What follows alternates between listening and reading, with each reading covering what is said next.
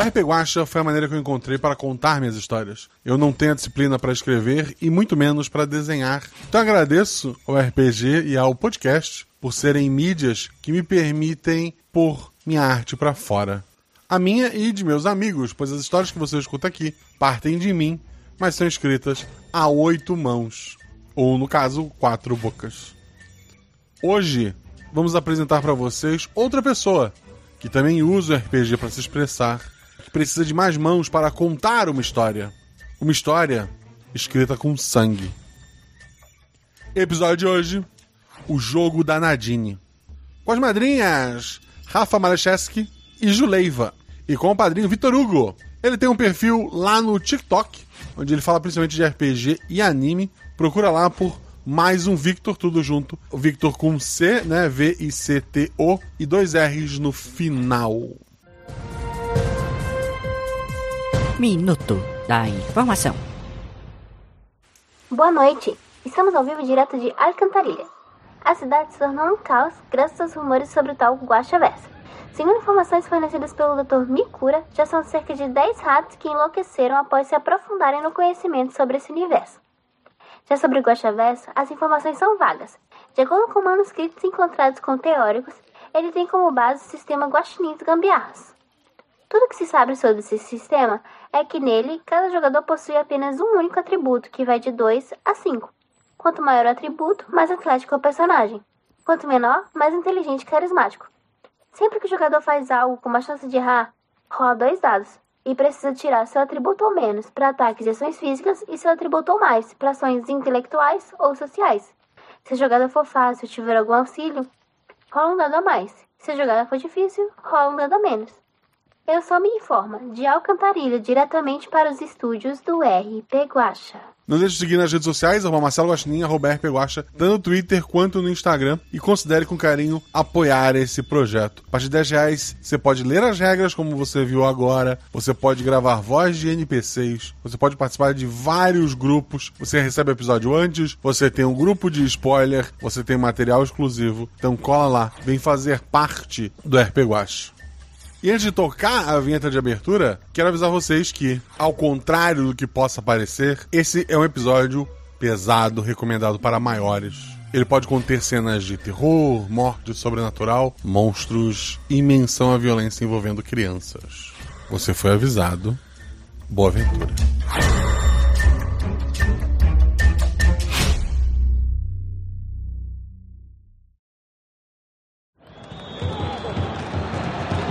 Sete realidades paralelas. Uma infinidade de possibilidades. Três jogadores e um guaxinim. Já estão todos em campo e aguardando o apito para o início a mais uma aventura. Cinco. Quatro.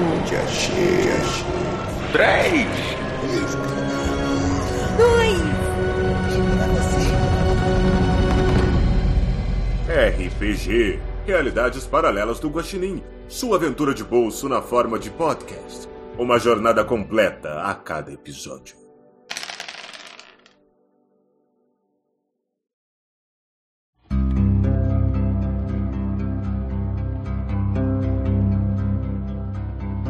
São Miguel das Flores é uma cidade pequena e pacata localizada no interior do sul do Brasil. A cidade já foi conhecida por suas belas flores e pela tranquilidade que proporciona a seus habitantes. A cidade tem uma praça central onde os moradores mais idosos se reúnem para conversar e passar o tempo. Além disso, a cidade tem uma igreja antiga, que é um marco histórico da região, e uma grande fábrica abandonada. Sua população é formada principalmente por crianças e idosos, pois desde que a empresa de velas aromáticas Cheirinho de Vida fechou há seis anos atrás, a cidade ficou sem opções de trabalho para a opção economicamente ativa, e os adultos tiveram que migrar, muitos sem a possibilidade de levar suas crianças e seus idosos. O pouco comércio local sobrevive do salário dos aposentados e de algum dinheiro que os pais enviam de cidades próximas. A cidade tem uma torre celular que não funciona muito bem e é a única opção de internet que a população possui. A escola fica no centro, numa das duas ruas que compõem o centro, inclusive. Ela fica em um prédio antigo de paredes descascadas e janelas emperradas. Tem algumas poucas salas de aula, uma cozinha, uma sala dos professores e um banheiro Na verdade, três banheiros, né? Meninos, meninas e professores. A quadra poliesportiva é de cimento rachado e fora de nível com marcação meio apagada. Ela não é coberta. A escola atende do ensino fundamental ao médio, contando com algumas turmas dos anos finais multisseriadas. Os professores são poucos, mas esforçados, e tentam dar conta de todas as disciplinas e turmas. A escola também sofre com falta de material didático, de merenda escolar e de apoio pedagógico. Apesar dos problemas, a escola é um refúgio para muitas crianças e jovens que não costumam ter muitas maneiras de se distrair. Mas antes de prosseguir, vamos conhecer nossos estudantes, nossos jogadores da aventura de hoje. Então eu peço que a Rafa fale sobre sua personagem, aparência e atributo. Olá, pessoas! Hoje eu vou jogar com a Ana Clara. Ana Clara tem 14 anos, ela é um pouco alta para sua idade e tem os cabelos castanhos ondulados na altura dos ombros. Ela nasceu na cidade, onde morava com a mãe e a avó, até que a sua mãe teve que se mudar para trabalhar em outro lugar. Desde então, moram apenas ela e a vovó Emília. Ana é curiosa e imaginativa, por isso adora inventar brincadeiras com as outras crianças, apesar da avó dizer que ela deveria começar a deixar os brinquedos de lado. E o atributo dela é o 3. Perfeito. Ju, fala sobre seu personagem, aparência e atributo. Eu vou jogar com a Gilci. A Gilci tem 14 anos, é gordinha, de estatura média e morou a vida inteira na mesma casa, nessa cidade, com a mãe. E também com os dois irmãos mais novos, que são gêmeos de 9 anos. É, a mãe dela trabalha na prefeitura. Ela se sente responsável pelos irmãos e amplia esse cuidado aos seus amigos. Ela tem cabelos longos e castanhos e comumente os prende num rabo de cavalo, e ela também usa uma franjinha. Adora dançar e montar coreografias. Reprovou na segunda série e desde então ela tá na mesma sala do Ian e da Ana Clara. E o atributo dela é o 5. Perfeito. E estreando aqui no RPG, temos o Victor. Victor fala sobre os personagens, aparência e atributo. Olá a todos, hoje eu vou jogar com o Ian. Ian é um garoto branco, magro, de um metro e meio mais ou menos. Ele tem lá seus 13 anos, muito nerd. É, ele veio morar no, na, nessa cidade do interior depois de passar uma temporada com os pais nos Estados Unidos e tá morando com os avós aqui. Ele tem uma natureza mais humilde, pacata, mas ele tira a coragem do fundo para poder ajudar e proteger os amigos. Ele é bem tímido com estranhos, mas é bem próximo dos amigos. O atributo dele é 2.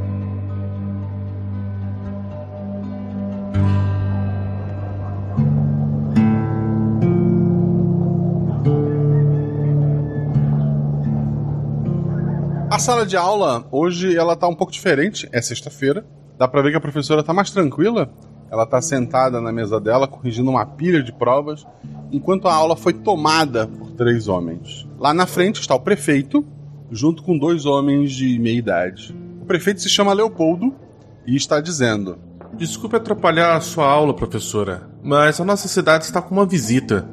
Esses dois cavalheiros são o Sr. Klaus, o dono da antiga fábrica de velas aromáticas, e esse é o Sr. Agenor.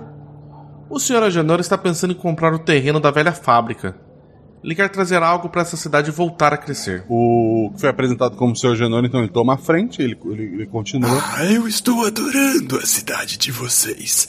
Eu fiz questão de passar aqui porque sei que o futuro dessa cidade são vocês. Eu vou contratar alguns menores aprendizes. Então, fiquem de olho nos murais da escola? A falação continua, ela segue meio chata e sem sentido para vocês. Os homens contando da importância que a fábrica teve no passado, de como ela era linda, de como a cidade ficava perfumada e movimentada. É, fala de pessoas que vinham de longe comprar as velas da cidade. Dá aquela exagerada básica na, na, história do lugar. Vocês três sentam são amigos, é isso que eu entendi? Sim. Então já são amigos previamente. Sentam próximos na, na sala de aula, né? Perfeito. Eu sei que o Ian senta na frente. Se as meninas vão me acompanhar. Tá, o Ian mais à frente. As outras meninas. A Ilse, ela senta na janela porque ela consegue ficar vendo o que está acontecendo né, no pátio, na cidade não movimentada, mas assim, né? Vai que acontece alguma coisa e ao mesmo tempo ela consegue escorar. Tem um escoro adicional para as costas.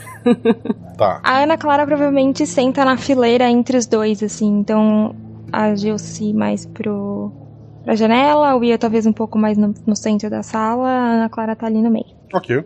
A Gilce então tá mais ao fundo. Gilce, tu sente alguém tocando no teu ombro e a pessoa larga um bilhete na, na, na tua mão. Olho pra trás pra ver quem é que me passou o bilhete. É, a menina que entregou o bilhete, tu nunca viu na vida.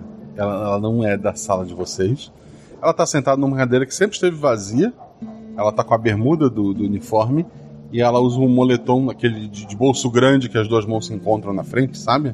E com um capuz. Ela tem os olhos claros, o cabelo dela é num tom cobre, muito bonito. Eu abro o. Eu olho pra ela, né? Não, não- nunca vi essa menina antes. Faço um, um meneio com a cabeça e vou abrir o, o bilhetinho.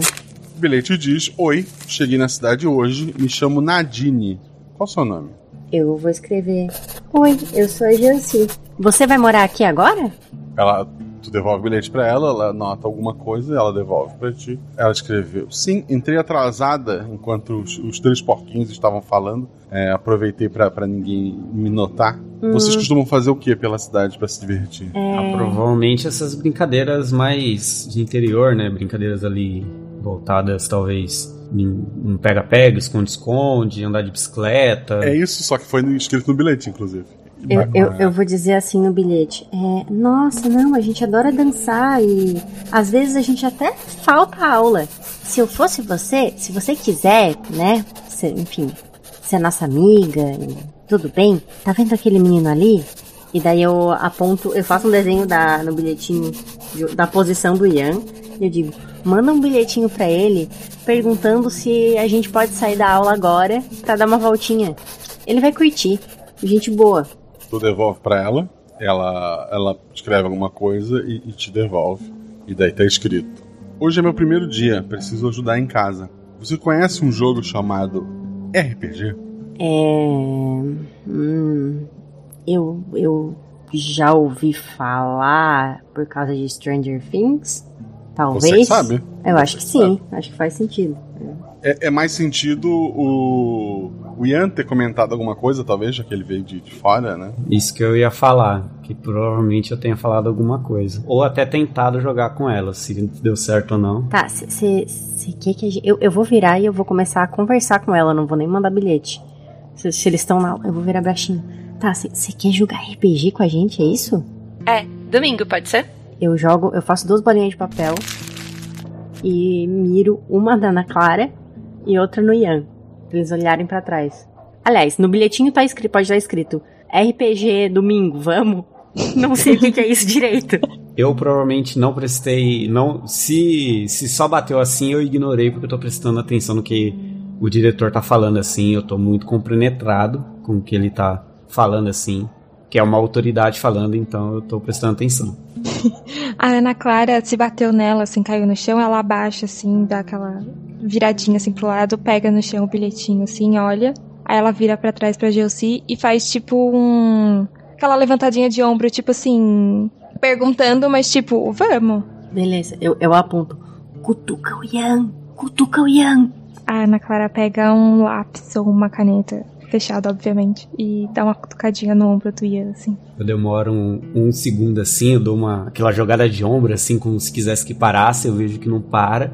Aí eu olho assim pra trás, eu olho pra, pra Ana e faço assim, tipo, o que que é? Como se quisesse voltar a prestar atenção. Eu aponto pro papel que a Gelsi jogou. Eu pego o papel, abro, né, vejo que tá escrito. Eu tento disfarçar um grande sorriso na minha, no meu rosto, eu olho muito empolgada para as duas e faço assim um joinha com as duas mãos, assim, muito feliz, assim. Eu não tô conseguindo me conter de felicidade. Como é que é o nome da menina que eu já não lembro? Que ótimo. Nadine. Nadine. Eu, eu vou perguntar pra ela. É, você veio com os irmãos pra cá? É, é, desculpa a pergunta. É, tem mais gente da sua família que tá aqui na escola? É, Gelsi, tu recebeu a resposta dos teus amigos, tu virou pra trás pra conversar, a cadeira tá vazia, sobre a mesa tem um, um, um último, tem um bilhete. Tem uma- alguma mochila, alguma coisa assim? Ou não? Não. Ok, eu acho isso esquisitíssimo. E eu pego o bilhete. A professora levanta. Chelsea, o que você tá fazendo? É, é, é, é, caiu aqui, professora. É, é, é, é, nada, é, é, nada. É, Ciático. Tô alongando o ciático, professora. Os teus, co- os teus colegas na, na sala aqui. O sinal toca, as crianças começam a ir embora, os senhores vão embora com, com a professora ali. Tá com o bilhete ali, Gilci, teus amigos ficaram em sala, eu imagino, né? E agora eu eu tô super empolgado querendo conversar com elas agora sobre o RPG no domingo. Eu chego assim pra elas assim, ai, então vocês finalmente vão aceitar jogar comigo? Eba, eu tenho várias ideias. Aí eu puxo um caderno assim, um caderno bem relaxado, com a capa quase saindo assim. E aí eu puxo assim como se fosse um caderno de anotações, eu abro assim, e falo assim, olha, eu tenho várias aventuras aqui, eu tenho uns livros lá que a gente pode juntar. Vocês vão adorar, tem um sistema aqui que. é- Não, não, nossa! não, e eu começo calma. a, não paro de falar. E Ca- sai cal- falando. cal- calma, calma, Ian. É, é. Só uma coisa. É, vo- vocês viram pra onde foi a menina que tava atrás de mim? Ninguém viu a menina além da, da Gilcita. Eu falo, que, que menina? Que menina? Gente, eu tava. Eu, eu tô com os bilhetinhos ainda. Tá, inclusive com o que tu não leu. Tá. Eu vou mostrar com ela, ó. Eu tava aqui trocando as mensagens. É, é, ela me deixou esse aqui bilhetinho. E eu abro. Tá escrito: Vejo vocês na fábrica abandonada domingo à tarde. Caraca, Gilce tá arrepiada. Foi ela que convidou a gente pra jogar esse negócio, Ian. Foi ela, a menina do cabelo clarinho, cabelo cor de cobre. Ela tava sentada atrás de mim. Vocês estão vendo aqui a letra dela, né? Fala assim, cabelo clarinho, você tá falando da Dani? Aí eu, tipo, como se fosse uma outra aluna aleatória, assim, porque como eu não vi quem era, né? Ian, você já viu a Dani jogando RPG? Eu nunca vi vocês jogarem RPG, eu tô um pouco confuso. Quem é essa menina? Eu sei lá. Ana, Ana, Ana, você, vo- você que é uma pessoa sensata. N- Isso tá muito esquisito. Muito esquisito. Eu. é, eu vi ela. Tá aqui a letra dela, né? Tá ali a letra dela, né, mestre? Tá uma letra de outra pessoa, não é, a letra- não é, não é a tua letra, por A exemplo. Nadine, ó, ela escreveu aqui, ó. Eu, Ela eu olhei é um- pra você aquela hora e eu não vi ninguém atrás de você. Ai, vocês não prestam atenção, né? Ai. Ela é alguma aluna nova? Ela é aluna nova, disse que chegou hoje na cidade. Eu fui, ela convidou a gente pra jogar. Eu falei com vocês e, e agora. Ah, Tá. E ela disse que ia estar na fábrica. Aí, Hum. aí o, o Ian es, es, esbagu- é, o olho dele assim fica bem aberto assim. E aí ele olha, a fábrica abandonada? É. É muito perigoso a gente ir lá. Por que a gente não joga na casa de alguém? Foi ela que convidou, Ian. Eu Será que ela sei. mora lá perto? Sei lá, que menina esquisita. Que dia da semana é hoje? Sexta-feira. Ok. É, e se a gente perguntar. É, a gente tá no turno da manhã ou da tarde na escola? É indiferente, vocês, vocês que dizem. Tá, é porque a ideia é, eu pensei, a gente pode perguntar. Não, vamos definir. Seja estudo de manhã ou à tarde. Pode ser, à tarde, né? Tá, Acho tarde. que. Então, final de sexta-feira à tarde, a gente não vai mais achar ninguém. Talvez tenha uma. Talvez a diretora ainda esteja na escola? Ou, não sei, a, a coordenadora? É, mas é que estranho. Uma né? inspetora, talvez também. Não, a, escola não tem. A escola Não mal tem? tem coordenadora, não tem inspetora, não. Vamos ver se tem algum funcionário no corredor ainda. Ian, você que é mais certinho. Vai lá na frente. Na hora que ela fala, eu fico levemente ofendido assim, mas eu saio e vou na frente assim, tentar achar alguém assim que possa nos ajudar. Sexta-feira, os professores que puderam correr já correram. É, alguns alunos ali, alguns pais pegando os filhos. A diretora ainda tá por ali na frente da escola. Ela tem que trancar a escola quando todo mundo sair, né? Mas ela tá ali tentando apressar os alunos. É, parece ser a única pessoa da, da, da escola, no trabalho na escola, que ainda tá por ali. Aí eu chego assim, perto dela. Ô, dona Bruna, posso fazer uma pergunta? Claro, querido. Qual sua dúvida? É, é, entrou uma garota nova na nossa sala hoje. Qual que é o nome dela, Gelzi? Aí eu olho assim pra trás, assim, esperando ela falar. Ah, engraçadinho você me chamar de Gelsi. Tá, é, é Nadine. Nadine. O, a, a diretora franze assim minha testa. Aluna nova? Olha, a secretaria não me passa nada. Eu olho assim pras duas assim. Ah, então tá, eu acho que você se confundiu, né? E eu olho assim pra Gelsi. A Gelsi tá muito ofendida. Gelsi tá muito ofendida. Como assim? Eu não me confundi. Alguém encostou no meu ombro, conversou comigo e vocês aceitaram jogar RPG com essa pessoa. Ó, agora eu já tô de olho esbugalado em silêncio, assim. Acho que alguém tava pegando uma peça em você. Se for uma peça ou se não for, quem fez essa gracinha vai estar lá na fábrica abandonada. E daí a gente vai poder mostrar pro Ian que a gente não se enganou. Na hora que ela fala isso, na hora que ela começa a falar na fábrica abandonada, eu vou pra frente dela, assim, tentar impedir dela terminar de falar. Porque ela, né, tá diretora e pra, pro Ian é. Não daria para ela falar isso. Eu tento, sabe, tentar interrompê-la lá falar a fábrica abandonada. A diretora não tá dando muita bola para vocês, não. Ela tá mais preocupada em escoar as crianças pra ir embora. Aí eu chego assim, é perto da fábrica abandonada, né, Gelsi? Não foi isso que ela disse, não. Eu só desisto. Aí eu falo, ah, então tá, dona Bruna, desculpa qualquer coisa. Vamos, meninos, a gente precisa ir embora, né? A gente pode passar rapidinho lá na perto da fábrica? Por favor. Na sexta-feira agora? Na sexta-feira, é, passar na frente assim para ver se tipo tem alguma coisa. Eu olho pra Ana pra ver se ela se ela tá do meu lado ou do lado da da Jalci. Não, a Ana fala, é, Jalci, mas é, não é perigoso a gente ir lá essa hora? Daqui a pouco vai escurecer. A gente só vai passar na frente. Porque essa menina marcou com a gente lá. Ela, se ela saiu da aula também, é capaz de a gente pegar ela no caminho e ver. Ela combinou com a gente no domingo. Eu não sei se ela vai estar tá lá. Aí eu chego e falo assim: tá, eu só vou se for para ser rápido e a gente não vai entrar. Minha mãe não deixa eu entrar lá. Eu, eu, eu não vou demorar também que os gêmeos estão esperando. Tá, então, então vamos, vamos, Ana. Tá bom, eu vou com você. A fábrica ficou um, um pouco mais afastada ali da, da cidade, né? As casas mais próximas estão abandonadas. Uh, as famílias que estavam ali foram todas embora. A fábrica está toda apagada, né? Ela, tá, ela realmente está com a cara de, de janelas quebradas, uh, um mato já já alto em volta, mas assim nada que chame muita atenção de vocês. É, é, um cenário que vocês já viram algumas vezes. Nadine! O Ian dá um pulo assim de susto. Assim. o que você tá fazendo? Ué, ela tá aqui. É, ela deve estar tá por aqui.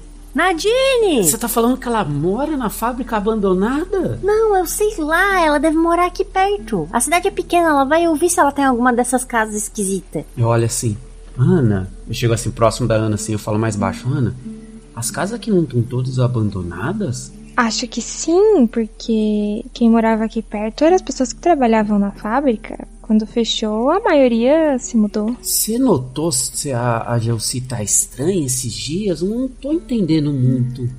Uma menina aparece, agora ela mora na fábrica abandonada. Não tô entendendo. Ela ficou estranha hoje, quando ela começou a passar os bilhetinhos pra gente. Gelsi, vem aqui, explica isso direito. Essa menina, ela apareceu, falou que mora na fábrica, pediu para jogar RPG e sumiu? É não, é isso? Ela não mora na fábrica. Ela disse: "Vocês querem jogar RPG comigo?" Daí eu assim, pô, coitada, a menina chegou agora, vamos ser legal com ela. Daí eu disse pra ela te convidar pra, ga pra gasear falta aula. Ela não quis te convidar. E convidou a gente para jogar RPG. E daí eu assim, poxa, né? Ela quer se enturmar. E vocês aceitaram. E daí ela sumiu bem grosseira da parte dela, inclusive. E vocês não tocam. Tá aqui a letra dela, vocês viram no bilhetinho? Ô, Guacha, realmente, não é a letra da, da Gelsi, né? Não, é uma letra que tu não, não conhece. Tá. Só é um pouco estranho, Gelsi. Achei mais fácil a gente vir no domingo e ver qual é, mas no primeiro sinal de perigo, a gente vai embora. Ai, não, não, olha, a gente vai pegar essa Nadine e ela vai esclarecer as coisas, tá? Porque comportamento esquisito dessa menina. Agora você fica achando que sou mentirosa. Ana, você acredita em mim, né? Acredito, sim.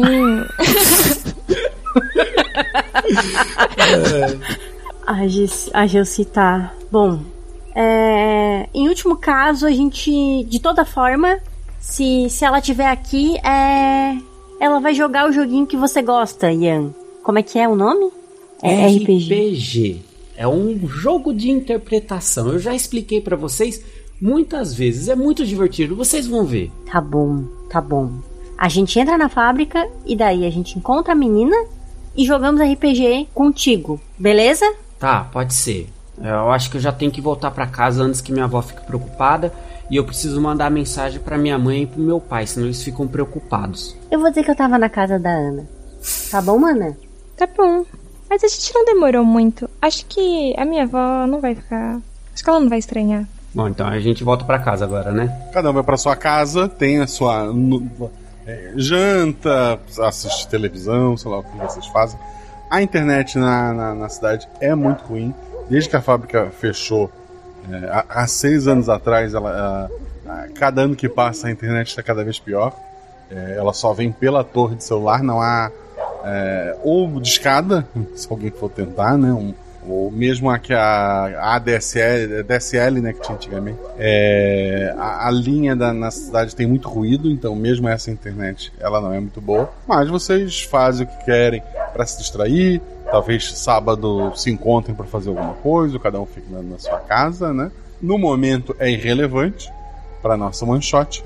O fato é que domingo, após o almoço, vocês vão se encontrar, é isso? Perfeito. Sim. Acho que vai todo mundo pra fábrica abandonada, né? Direto. A gente talvez more perto, talvez a gente se encontre pra ir junto, não sei. Também é uma possibilidade. Pode ser na sorveteria. Daí a gente aproveita e pega um, Toma um o- sorvete no caminho. A sobremesa. Ok. Vocês estão mais calmos, sorvete acalma as pessoas, bem geladinho e e doce. Vocês estão indo em direção à fábrica. O caminho até a fábrica é bem tranquilo. É, de um lado tem essas casas abandonadas, do outro dá pra ver grande quantidade de árvores, né? Uma, uma área que foi preservada ali. Mas o sol tá, tá, tá forte lá em cima, quase não há nuvens. É um dia bonito. A entrada pra fábrica, como eu falei, tá tomada de mato mas tem um, tem um caminho de, de cimento até a, a entrada, né?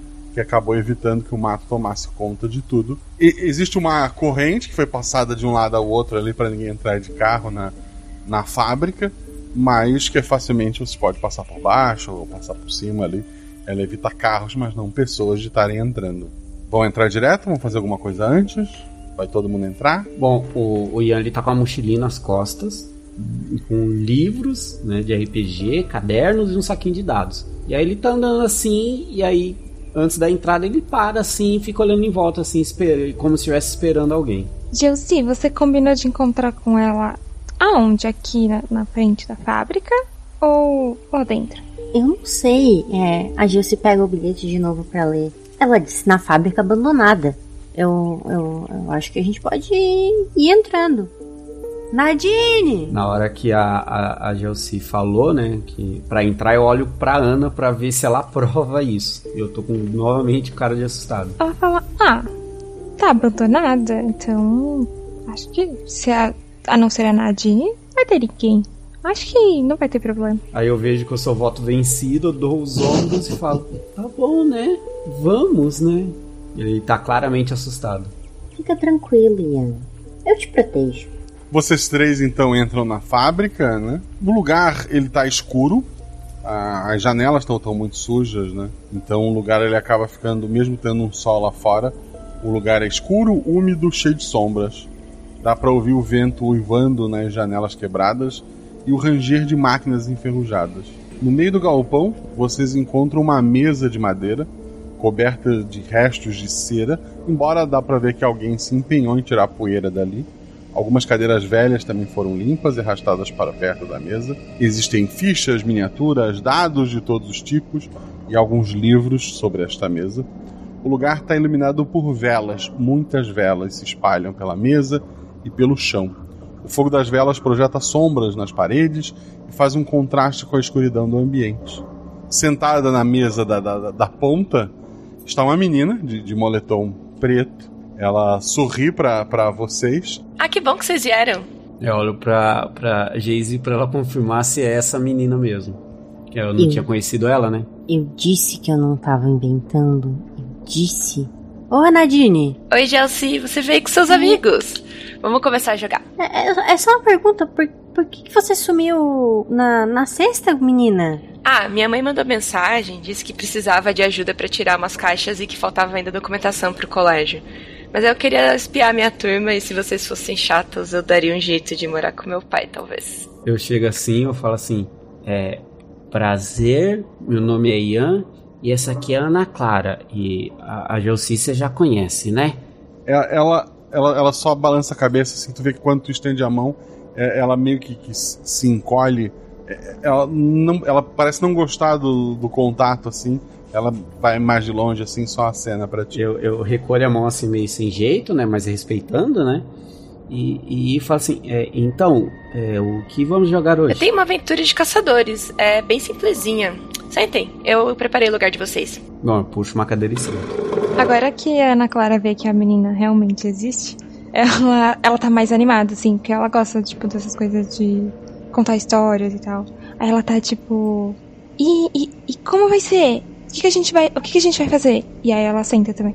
A Gilcinda tá de pé? Ou sentou também? A Gilci sentou, mas ainda tá tomando seu sorvete. Esperando instruções, porque ela não, não manja do jogo. A, a Nadine então afasta a cadeira que tava pra ela sentar, que ela tinha levantado quando vocês chegaram.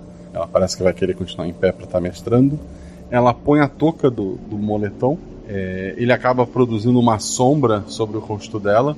E apenas o sorriso fica para fora. E ela então fala: Vocês são caçadores de monstros e estão chegando a uma pequena vila. O morador da vila, que parece ser o líder, aborda vocês. Vocês já estão acostumados a caçar monstro, cada um de vocês tem uma arma e já são bem experientes nisso. O morador fala: Oh, aventureiros! Existe um lobo escondido na floresta. Ele assusta os animais e os homens, e todos temem que ele possa fazer algo mal em breve. O Homem das Correntes foi atrás dele, mas o Homem das Correntes não voltou. Poderiam espantar o lobo e salvar a vila? Se o fizerem, o jornal vai trazer uma notícia feliz. Bom, eu vejo que a, a, a, como as minhas amigas nunca jogaram, eu tomo a frente assim e falo assim: Ó, oh, claro, morador, nós vamos ajudar, né, companheiras? E olho para É, as meninas. é. Sim, vamos ajudar. A gente. Como que a gente ajuda?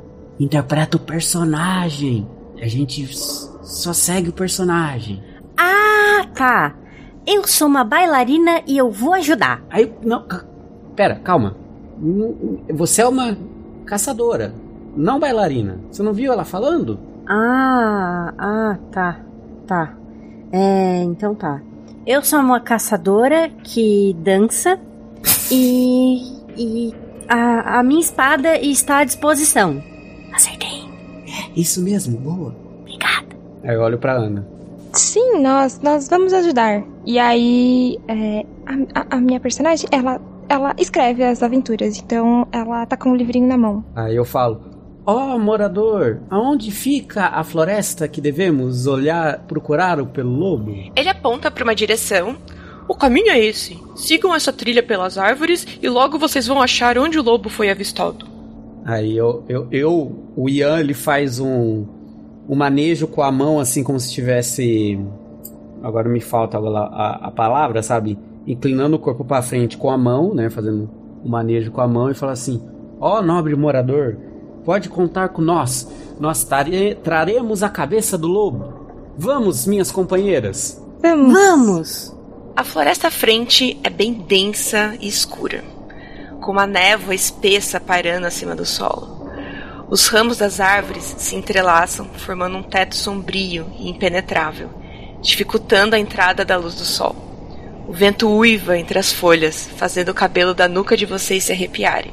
Essa descrição da, da Nadine, ela quase leva vocês para essa floresta. Por um momento, vocês não sabem se o som que estão escutando é ainda aquele som entrando pela janela ou se é o som da floresta. Mas ela prossegue. Ao longo do caminho, vocês podem ver as raízes das árvores retorcidas, como se estivessem tentando agarrar algo. Há uma sensação constante de que alguma coisa está observando vocês. O tempo todo, vocês escutam o som das folhas sendo pisoteadas em algum lugar nas proximidades. Mas sempre que vocês procuram, vocês não veem nada. Alguém rola um teste de percepção pro grupo.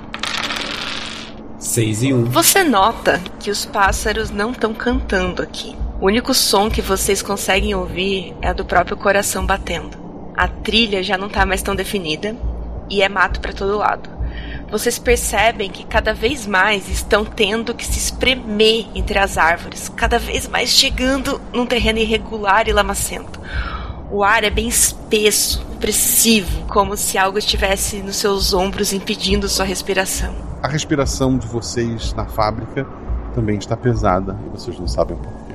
Mais à frente, as árvores se abrem um pouco e tem um homem de aparência macabra. Ele tá sem camisa, com correntes pesadas enroladas em volta do corpo, bem musculoso, marcado com cicatrizes. Os olhos dele são injetados de sangue e a expressão facial é de pura raiva. Ele segura uma corrente com, uma, com as mãos, enquanto usa outra para prender um lobo pendurado em uma árvore. O animal está imóvel, sem soltar qualquer som, mas o olhar dele ainda tem vida e é um olhar de puro pânico. Vocês viram esse homem, mas ele também viu vocês. Então ele sorri e os dentes dele estão vermelhos, marcados com sangue. Ele então larga o lobo enrolado em algumas correntes e começa a girar a corrente que sobrou na mão dele. Ush! Ela tem um gancho na ponta e ele vai se aproximando de vocês com um sorriso no rosto. O que vocês fazem? No caso, nós três percebemos isso só eu percebi isso? Foi pelo grupo. Vocês perceberam e foram percebidos. Tá, então vou deixar as meninas agir primeiro então. A gente tem. é, a gente tem uma espada. é, então eu pego a minha espada e, e levanto pra ele. Você é o. É o. Caçador das correntes? O sorriso dele fica mais largo e ele acelera o passo, girando a corrente cada vez mais rápido. Por que você, por que você não voltou pra, pra, pra vila? O que você ainda está fazendo por aqui? É, é, se o, a, ele não parar de vir, eu quero sacar a minha flecha e atirar nele. Pode rolar. Um. O que que um es- especialista em RPG não faz, hein? Exato. Olha só. Exatamente. A flecha voa e crava no peito do homem. O sangue escorre em um filete fino sobre o peito dele, mas ele não para. Ele gira a corrente. Ush. Pode rolar outro dado. Ai, um só. Seis. Ele atira a corrente com força e o gancho acerta o teu arco, derrubando ele no chão. No percurso, o gancho também arranha a sua mão. Tu sente dor. Quem sente dor? O arqueiro ou o Ian? O Ian. Ele- tu, tu leva a mão assim instintivamente aonde estaria o ferimento, não há nada, né? Mas tu, viu que, que te assustou. E o homem não para de avançar. A Gelsi, ela tá com uma espada, mas ela não, não é muito hábil com RPG. Então ela vai correr pra cima do homem e tentar dar uma rasteira nele. Pode rolar um dado. Eu tirei 5, que é o meu atributo. Incrível! Você corre até ele sentindo a lama. Sente a lama, tanto você quanto seu personagem. Você se abaixa sentindo o chão e com força dá uma rasteira. O homem perde o equilíbrio e cai, fazendo um som de splash quando ele toca na lama, se sujando todo. Ele cai de frente e a flecha parece cravar ainda mais. E pela primeira vez você percebe que ele sente a dor quando essa flecha atravessa mais o peito dele. Mas ele ainda tá vivo.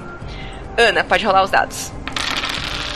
Eu tirei 5 e 4. Você percebe que o lobo tá amarrado. É um lobo grande, de uma pelagem não tão escura, meio castanha.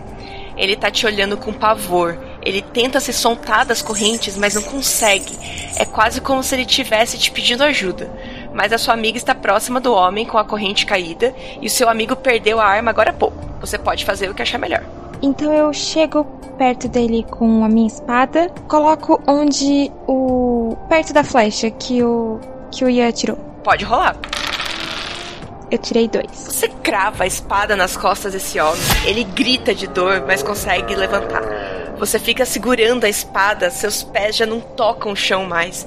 A espada corta um pouco mais, mas ele continua se debatendo com a arma em punho. Ian, sua ação. É, eu, o Ian tá assustado, ele olha assim pra mão dele, olha pra Nadine, meio assustado, mas ele respira fundo, ele não entende muito o que aconteceu, e aí ele diz: É, é então eu, eu quero ch- chegar nele e dar um soco no estômago dele, assim, pra ver se ele perde o fôlego. Dado. Seis. Dar um soco no estômago dele é igual socar uma rocha bem firme. Ele sorri e te dá uma cabeçada forte te jogando pra trás. O, o Ian, criança, não chega a cair, mas a tua cabeça instintivamente vai pra trás também. Tu, tu levou um golpe forte ali. O Ian está caído no chão pela cabeçada. Ana Clara está pendurada por uma espada cravada nas costas do homem das correntes e você tá ao lado dele. O que você faz? Ele tem. A corrente dele caiu ou não? Não, ela tá enrolada no braço dele. Eu vou. Eu, vou- eu, a, Gelsi ela tem uma espada, mas ela não se deu conta disso enquanto A personagem, ela não se deu conta de que ela pode usar essa espada. Então, ela ela vai tentar dar um soco na face desse homem. Para, você tá machucando ele. Ok, rola o dado. Eu tirei um. Você dá o soco, o homem cospe sangue, mas o sorriso dele continua cada vez mais largo. Ana Clara? A Ana Clara ainda tá meio pendurada assim ou ela conseguiu puxar a espada? Você que sabe, pode estar ainda segurando a espada cravada pendurada, como pode puxar a espada para fora. Então eu vou puxar a espada e eu quero achar uma pedra no chão para conseguir bater na cabeça dele. Dado. Eu tirei quatro. Você sai e se abaixa para procurar uma pedra. Ter tirado os olhos dele foi o seu erro. Uma cotovelada te acerta na cabeça, te derrubando na lama. E Aí eu, eu olho assim, eu olho para as meninas e eu quero correr até o lobo para tentar soltar ele, então. Que eu acho que ele pode ajudar a gente. ao chegar no lobo, você puxa a corrente e ela se desenrola fácil. O lobo corre e pula em direção ao pescoço daquele homem da corrente, o derrubando. Ele morde cada vez mais forte e o sangue vai se misturando à lama. Vocês se assustam. Os três, por um momento, se sentem sujos naquela floresta, cansados e sentindo o gosto do sangue. Mas de repente vocês estão de volta na fábrica. Um vento forte entra pela janela, apagando todas as velas. Vocês estão na escuridão total. Ai, ai, ai, gente, o que aconteceu? Não, não, não, tá, tá, calma, calma, calma. E aí ele começa a hiperventilar assim. Ian Calma, tá a gente muito tá assustado. A gente tá aqui, a gente tá aqui. Vocês estão aqui. Eu não sei o que aconteceu. Eu tô, eu tô. O que aconteceu? Nadine, o que, que você fez? A minha mão, a minha cabeça. Não é assim que joga RPG. Cadê vocês? Me dá a mão. Cadê vocês? Calma, calma. Eu Peraí. estico a mão. Eu estico também pra procurar os dois. Vocês se encontram ali, os olhos começam a se acostumar um pouco com a escuridão. Dá, dá pra ver a mesa, dá pra ver a, a vela. Só está vocês três ali.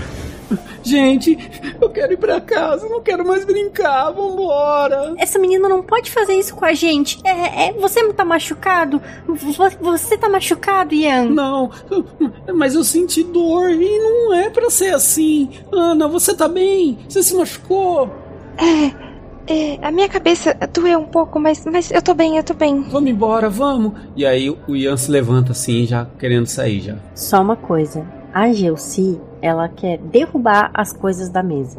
Sabe? Dar uma mãozada assim pra dar uma derrubada. Tá. De braba, porque ela acha que essa brincadeira é uma sacanagem dessa menina. Ok. E vão embora. É, a ideia acho que agora é sair da fábrica. Ficar acho que não vai ser uma boa opção. Lá fora já tá escurecendo. Vocês não sabem quanto tempo ficaram ali. É, o caminho pra casa, que na, na vinda tinha sido só um caminho. Ele parece meio assustador agora. Aquela parte com árvores ali, ela não possui tantas árvores como na brincadeira lá atrás, mas mesmo assim elas parecem meio assustadoras. Os galhos delas hoje parecem mais retorcidos, parece se lançar na direção de vocês. Ela está longe, mas vocês sentem uma sensação de que estão sendo observados, que algo está atrás das árvores olhando vocês. Já anoiteceu? Eu fiquei nessa dúvida. É, o, o sol está se pondo lá no, no horizonte. Eu, eu, eu, eu, eu, eu, eu nunca tinha jogado RPG, mas, mas é esquisito, Ian. Você que já jogou. É, é sempre dessa. Que coisa mais esquisita. Não, é, é- é como um jogo de, de faz de conta. A gente conta uma história, não é pra doer ou, ou, ou, ou, ou ficar desse jeito. Não é assim. É- Eu não sei como que ela fez isso. Eu não tô entendendo. Eu tô- eu quero ir pra casa só. É, Vocês viram a Nadine indo embora? Será que ela tá na fábrica ainda? Eu, eu, eu não sei. Essa menina é a segunda vez que ela faz isso com a gente. Na próxima vez que ela. Que, que eu ver ela, ela vai ver. Ana, e você chegou a ver mais alguma coisa? Eu não. Eu, eu tô muito confuso com o que aconteceu. É. Não. Não, é, eu não vi também a hora que ela sumiu. É, tudo apagou, mas agora. Eu não sei. Acho que. Ai, eu não sei se foi o que aconteceu lá, mas. Ai, eu sinto como se, se a gente estivesse sendo observado. E aí ela, tipo, fica olhando assustada, assim, pros lados e, tipo, sei lá, segurando nos dois, assim. Não sei, isso tá muito estranho, isso tá muito estranho. É, é.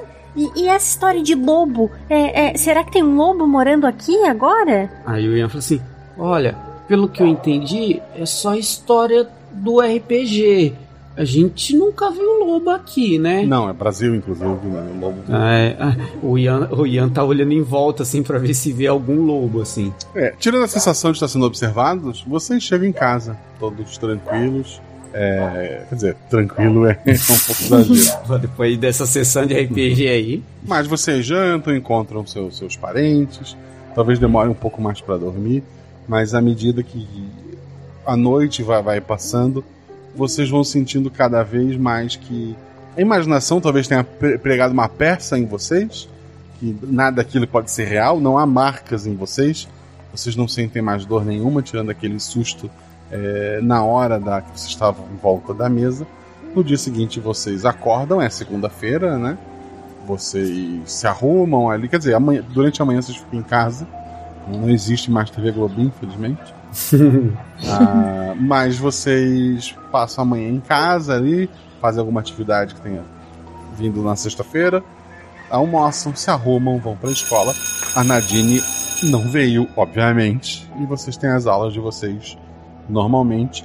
Antes do intervalo do, do recreio, vão falar alguma coisa? Vão fazer alguma coisa? Ou podemos ir para essa série? É, provavelmente o Ian vai. Se as meninas não falaram com o Ian, o Ian tá, com, tá prestando atenção na aula. Ah, a, a Gilci, ela quer deixar um, um bilhete na cadeira que tava vazia, dizendo: Nadine, essa brincadeira não tem graça. Ou você para, ou a gente vai te parar. A gente vai contar tudo pra diretora. Rancorosa ela. E eu vou deixar o bilhetinho lá. Ana Clara, alguma coisa antes do recreio, não? Não, ela fica um pouco mais quieta assim também. Ela chega, ela cumprimenta os dois, mas ela fica um pouco mais quieta. Vocês vão pro recreio, comem alguma coisa, brincam alguma coisa, é, talvez conversam. Mas quando o sinal bate para voltar para a sala, a, a, diretora ela tá reunindo os alunos, né, pedindo para eles não entrarem, para eles esperarem. E ela diz: Meus queridos alunos, sei que vocês já devem ter ouvido falar então peço que fiquem pelo menos um minuto em silêncio agora pelo falecimento do prefeito. Pra gente é algum big deal, a gente, pô, pra gente é, é sei lá, é, é, aquele cara que sempre foi prefeito, apesar que acho que eu moro há pouco menos tempo, né? Aí é, do que as meninas. Na sexta-feira ele tava falando na sala de vocês, né? Vocês sabem ah, quem é a pessoa. Já dá um susto, né? O chefe da minha mãe. Nossa, é.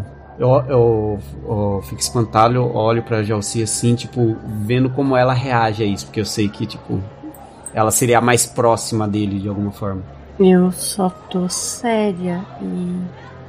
Nesse momento a Gilce começa a tentar ligar as coisas. Ele, o, o, o prefeito Klaus, que aparecia em muita, muitas imagens. O prefeito, é, Klaus era o dono antigo da fábrica, né? O prefeito era Leopoldo, se eu não me engano. É, Leopoldo. Leopoldo, prefeito, Klaus, o antigo dono da fábrica, Agenor, o, o novo comprador. O novo comprador, perdão. É, o, o, o seu Leopoldo, né? Ele, de alguma maneira, parece com aquele homem das correntes. Já que tu fez a pergunta diretamente, ele longe de ter aquele corpo físico, é, aquele homem das correntes parecia mais jovem, mas assim, o nariz, os olhos, até o jeito de sorrir mostrando bastante dente, lembra bastante. Então a Gilce vai ficar bem branca. A, a, boca dela tá sem cor, assim, nesse momento. Ela tá olhando arregalada pros amigos. O Ian vai interpretar que ela ficou sentida pela morte do chefe da mãe dela. É, a Ana Clara também. Ela chega mais pertinho assim, dá tipo um abracinho de lado, tipo, confortando eu, ela, assim. Eu vou do outro lado, assim, também, para confortar ela. Foi a gente. Eu olho hum. com o olho arregalado, assim, pra ela. Eu tô olhando, eu tô olhando pra ela também, assim, meio sem entender.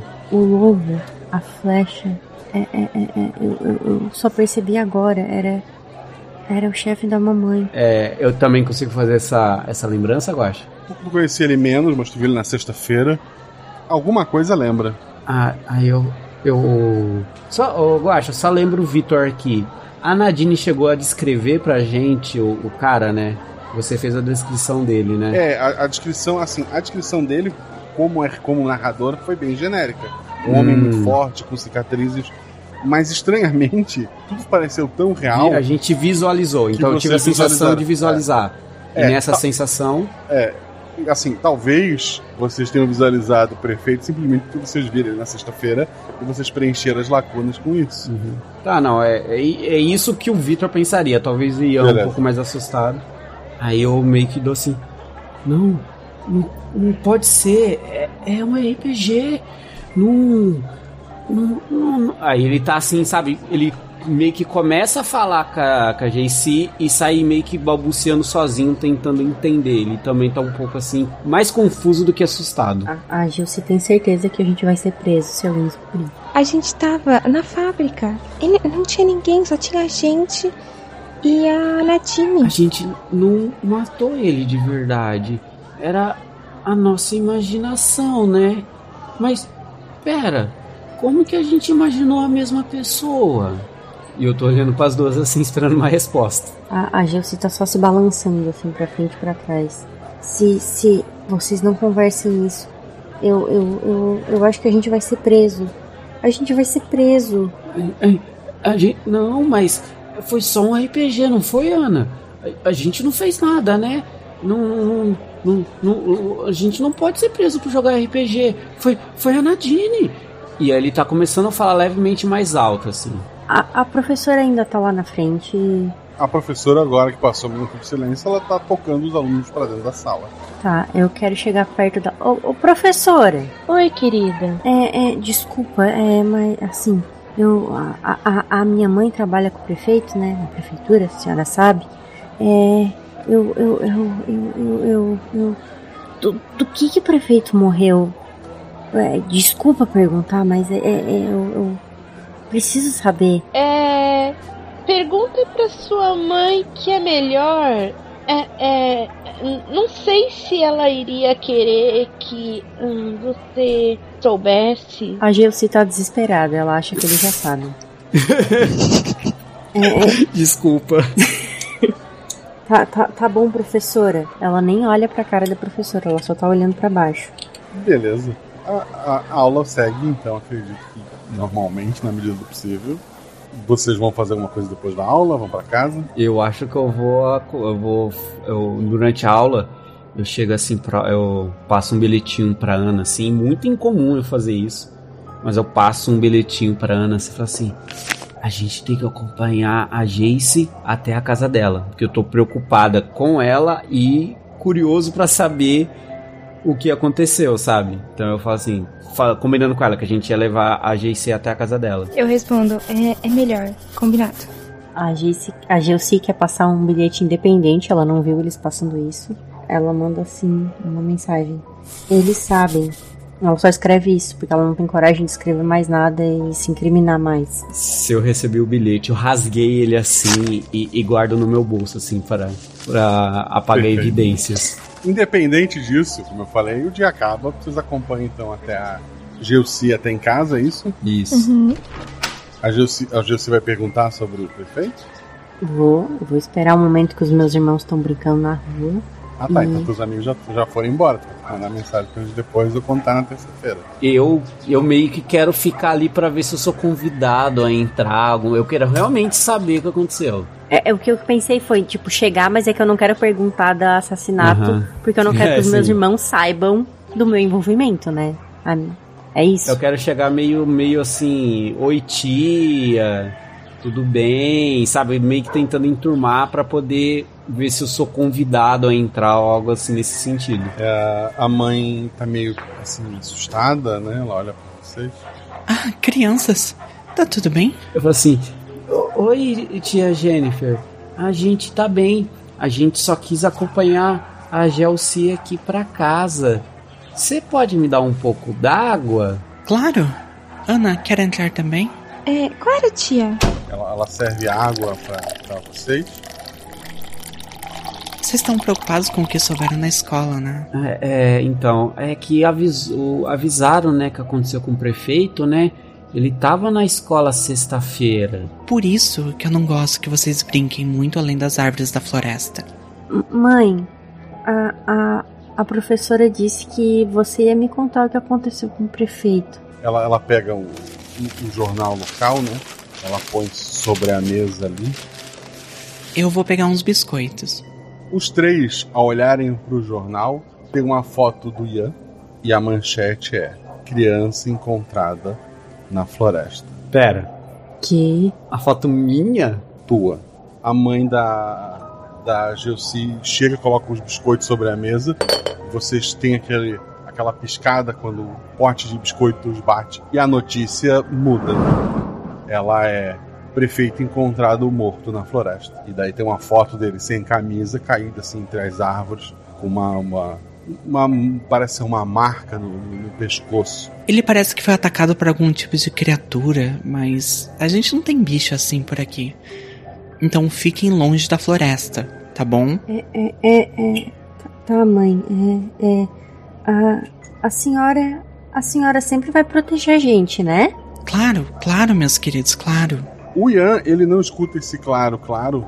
Ele escuta a voz da Nadine, repetindo uma frase que ela falou lá na aventura, que era a seguinte: ela, ela tava imitando a voz do, do, do chefe da, da vila, né? E ele fala: Poderiam espantar o lobo e salvar a vila? Se o fizerem, o jornal vai trazer uma notícia feliz. Eu, eu demoro alguns segundos pra voltar. E Eu falo, é, é, tia, eu preciso ir pra. Eu nem termino o que eu tô falando, eu só levanto e saio embora, assim. Eu quero ir pra casa. Eu tô hum, totalmente em choque, eu só saio, assim. Eu tento dar uma desculpa, não consigo e saio. Ana e Gelsi, vocês sabem por que ele ficou assustado. Aham. Eu falo, é, obrigada pela água, tia. E aí eu saio atrás do, do Ian. Gelsi vai perguntar mais alguma coisa? Eu vou levar o jornal embora, vou carregar o jornal, vou pro meu quarto, porque eu imagino que eu tenho que fazer uma malinha e me preparar pra sair dali se for o caso. Ana e Ian? Não, eu saio atrás dele e eu chamo assim, é. Ian, você viu, você viu aquela notícia? Eu, eu.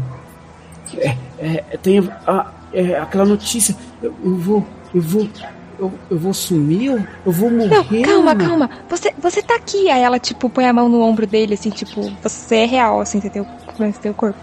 Fala, não, não. Eu, eu ouvi a, a, a, a Nadine falando pra mim que. Lembra quando o morador da vila pediu pra gente salvar o vilarejo? Lembro. Eu ouvi, eu ouvi a Nadine falando de novo. Será que a gente tem que salvar a nossa cidade desse desse monstro que que matou o prefeito? Eu falo baixinho assim, o monstro que matou o prefeito foi aquele lobo. Mas foi na na história, mas a gente fez isso porque o, o prefeito tava atacando a gente. A gente se defendeu, não foi? Foi, ele tava com um sorriso estranho e com aquela aquela corrente com gancho. Eu não sei. Será que. Será que a Nadine deixou alguma coisa na fábrica e. E. E. E, e, e- e não sei, eu, eu não quero sumir, Ana. Não, você, você não vai sumir. Amanhã a gente a gente conversa com a, com a Gelsi e vê se a gente tem que fazer alguma coisa. Aí eu. Tá, tá bom.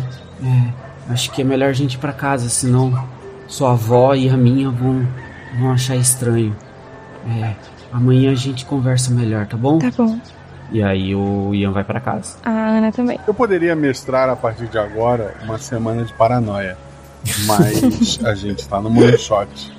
Na sexta-feira algo vai acontecer. Nesse meio do caminho tem mais alguma coisa que vocês queiram ir atrás ou fazer? É, basicamente eu vou. O que eu falei pra Ana, eu vou falar pra Gelsi durante a semana. Sobre o que a. A Nadine, eu, a, eu reouvi o que a Nadine falou e essa minha especulação de ou ter algo na fábrica ou a gente precisar salvar a cidade, alguma coisa assim. A mesma coisa que eu falei pra Ana, eu falo pra Gelsi. Tá. A, a, a Gilci, ela. Ela tá com medo de ou a gente vai ser preso ou alguma coisa pior vai acontecer. Os cenários pra ela são todos horríveis. Então, todos os dias, além da, do caderno, dos livros e de um estojo, ela tá levando uma muda de roupa e um canivete na. Ela queria um canivete? Não, ela tá levando uma faca de cozinha pra escola. E ela avisa os amigos de que, olha, eu acho melhor vocês estarem preparados também. É, levem sua mochilinha, a gente pode precisar fugir daqui. Na sexta-feira, assim, a semana toda passou e nada é, aconteceu. Espero que isso tenha acalmado um pouco vocês. Mas ao chegar em sala, a Gelsi encontra sobre sua mesa um bilhete. Meu Deus. eu nem sento. Eu vejo o bilhete em pé. O bilhete diz: é, Desculpa não nos falarmos durante a semana, mas espero vocês domingo pra gente jogar a segunda sessão. Beijos, Nadine. Meu Deus, que terror. Eu vou, levanto, eu, eu nem sentei, né? E vou na mesa da Ana Clara. Olha esse bilhete. Ian. Eu olho para trás. A gente não precisa jogar, mas a gente pode ir pra tentar. pra ela explicar pra gente o que, que aconteceu. Eu chego e falo assim: "É, se tem alguém que sabe alguma coisa, é ela. A gente vai ter que ir lá. Eu só quero que ela pare. Porque ela, ela fez a gente, a gente matar o prefeito. Vocês sabem disso. Eu chego assim: primeiro, a gente não matou o prefeito. E segundo, a gente se defendeu daquele homem da- das correntes. Ele tava atacando a gente. A gente não fez nada de errado, a gente se defendeu. Hum, é, é, é. Mas, mas vamos falar baixo. É, se, se tiver. Ian, se a gente for lá, eu quero dar uma prensa nessa menina. Eu, eu faço aceno com a cabeça, assim, tipo. Eu sei que é que é a, a Gelsi que, que faz a prensa, então eu só concordo. Ela vai ter que explicar tá bom. pra gente o que, que aconteceu, o que, que ela fez. Ok, eu, eu, eu, eu não tô com cabeça pra ficar na aula. Eu, eu, eu vou pra biblioteca. A Gilce vai tentar faltar a aula e ficar na biblioteca desenhando e se riscando. Vamos? Ela convida os dois. Eu vou com ela. Eu por mais que eu seja nerd, a minha amizade é prioridade, eu vou com ela. Perfeito. Vocês passam aquele dia ali, ninguém nota ah, a ausência de vocês, o nota não, não parece que vai incomodá-lo. O dia acaba, passa o sábado, passa o domingo e vocês vão até o- a fábrica, é isso? É. Sim. A Gilce vai com a mochila dela. Vocês. O caminho é tranquilo, não há aquela sensação de ser observada na ida. E vocês chegam até a fábrica, vocês entram. O lugar, ele parece do jeito que estava quando vocês o deixaram. Tem algumas coisas caídas. As velas, no geral, estão apagadas, com exceção de três. Em cima da mesa, de frente para o lugar onde cada um de vocês sentou na, no domingo passado, tem uma vela acesa. A cadeira da, da, da Nadine continua afastada e ela não está ali. O Ian grita: Nadine! Cadê você? A vela onde tu sentou apaga e acende. Eu dou dois passos pra trás assim e fico atrás da Gels. Vem aqui resolver teus BO. Vem aqui, Nadine. Silêncio, nada, nada acontece. Eu, eu falo assim: vocês viram? A, mi, a minha vela apagou e acendeu sozinha. É agora que eu vou sumir. Aí eu começo a olhar em volta, assim, pra tentar ver, tipo, prever o perigo que vai me pegar, sabe? N- Não, Ian, ó. Segura aqui na minha mão, segura na mão da Ana. A gente tá aqui, né, Ana? É, a gente tá aqui com você. E aí ela dá a mão, estende a mão. Eu seguro com força a mão das duas. Eu tenho uma pergunta. Eu disse que eu tinha é, empurrado as coisas na mesa quando a gente saiu da, na outra semana. Certo. Elas estão repostas? Estão repostas. Tem algum sistema? Tem, assim, né? A Gelsi não entende de- disso, mas assim, tem alguma informação na mesa? Alguma ficha? Alguma coisa assim? Ou não? Ah, tem o livro do jogador, livro do mestre, livro dos monstros, dados de todos os tipos. Ô, Ian, vo- vo- você conhece essas coisas aqui, ó? Você já viu isso aqui antes? É, são coisas genéricas, ou é algo mais específico? Um sistema que eu não conheça? É, é Dungeons Dragons, mas é mais antigo. Tá, então seria, tipo, sei lá, uma terceira edição, uma coisa assim. Um AD&D. Tá, eu olho assim... Ah, é, é um sistema mais antigo. É, é, é, é, eu tenho essa versão, mas a minha é mais nova. É, eu não sei porque ela tá jogando esse... Eu tento ver se eu percebo alguma coisa que me chama atenção, assim, nos sistemas ou ali nas anotações, assim. Tem alguma coisa ali que possa me chamar atenção, que se destaque do que é esperado desse, dessa coleção de sistema. Não, nada, nada fora do padrão. Tá, eu falo assim, tá, é só um sistema de RPG antigo. Eu não cheguei a jogar esse, mas é bem parecido com o meu, só que o meu é mais novo. Não tem nada demais nele. E aí eu grito de novo: Nadine! Cadê você? Por que você tá fazendo isso com a gente? Nadine, sua covarde, aparece! Covarde! É o. o, o Guaxa, deixa eu entender. A gente tá tipo num salão aberto, tipo fosse um galpão todo aberto, ou é um, um tipo um escritório que tem portas e salas para sair e entrar? Tipo um galpão. Então todo aberto. Então, tipo, não teria, sei lá, lugar para ir a não ser a mesa ali. A única fonte de luz é a- as velas, né? Locais assim onde a sombra acaba escondendo alguma coisa, talvez seja possível alguém se esconder.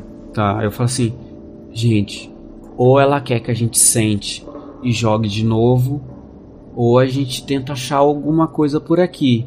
O que, que vocês acham? Eu, eu só quero que isso pare. É, é, é, Ian, é, e se a gente destruir os livros dela? E acabar com isso tudo? É, mas RPG não se faz só com livros. Se ela quiser contar história sem o livro, ela consegue. Eu mesmo já joguei sem livro. Não é preciso. Eu acho que tá mais nela do que nos livros. A- a- Ana, o que, que você acha que a gente faz pra acabar com isso? Eu acho que tem a ver com, com o que ela falou pro Ian. On, é, que, ela, é, que ela tinha falado e o Ian escutou ontem. Eu não sei, será que a gente tem que salvar as coisas de algum jeito? Mas será que é jogando? Eu acho que a gente precisa salvar o vilarejo para salvar a nossa cidade. E a gente vai precisar jogar. Aí eu olho para as duas assim: vocês confiam em mim? Eu confio. A gente confia, né, Ian? Desculpa, Gelsi, a gente vai ter que jogar. A gente vai ter que salvar a cidade. E, e aí o, o Ian tenta segurar o choro e tentar não sumir no processo. Vamos pelo menos jogar? Tá, vamos jogar, mas. Mas. A hora que isso tudo passar, eu vou fazer você dançar com a gente também. Ele, ele tenta dar um sorriso em meio ao, a, a- ao medo dele. Fala assim: tá bom, só vamos acabar logo com isso. Aí o Ian solta a mão delas e senta no lugar que foi dele na primeira sessão. A Gil se senta com a mão dentro da mochila, segurando o utensílio de cozinha que ela trouxe. A Ana Clara senta também. Assim que vocês sentam, todas as velas do lugar se acendem. Por um segundo, dá pra ver a Nadine em pé, só que ela tá mais alta, como se os pés dela flutuassem acima do chão, alguns centímetros. Não dá pra ver por conta da mesa e porque vocês não estão mais naquela mesa. No segundo, vocês estavam na fábrica, agora vocês estão na mesma mesa que sentaram na segunda-feira, na cozinha da Gelsi. A, o- a quarta cadeira onde sentou a, a mãe e agora estaria sentada a mestre, caída de lado no chão. O barulho de madeira pela, pela casa, aumentando de tamanho, chama a atenção de vocês. Por um momento era a cozinha da Gelsi, e embora vários itens permaneçam iguais, agora vocês estão num porão. A casa está maior do que ela, que ela sempre foi. Dá pra ver escada por onde vocês conseguem subir. Vocês estão usando fantasias de papelão, como se fossem heróis de um RPG. Lá fora, embora vocês estejam no meio da tarde, dá pra ver pela pequena janela do, do porão que lá fora há uma lua cheia. Eu chego assim, meninas, parece que é mais real do que deveria ser. Eu acho que a gente precisa entrar nos personagens lobo, lua cheia. Eu acho que a gente vai lutar com lobisomem. Eu ainda tô com a minha faca? Não. Eu acho, uma pergunta.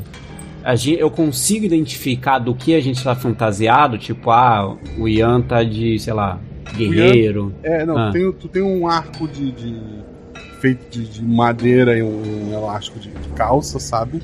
Uhum. E como, como se fosse o teu personagem daquela Ah, primeira um aventura. arqueiro, perfeito. E, e as duas meninas têm uma espada de papelão.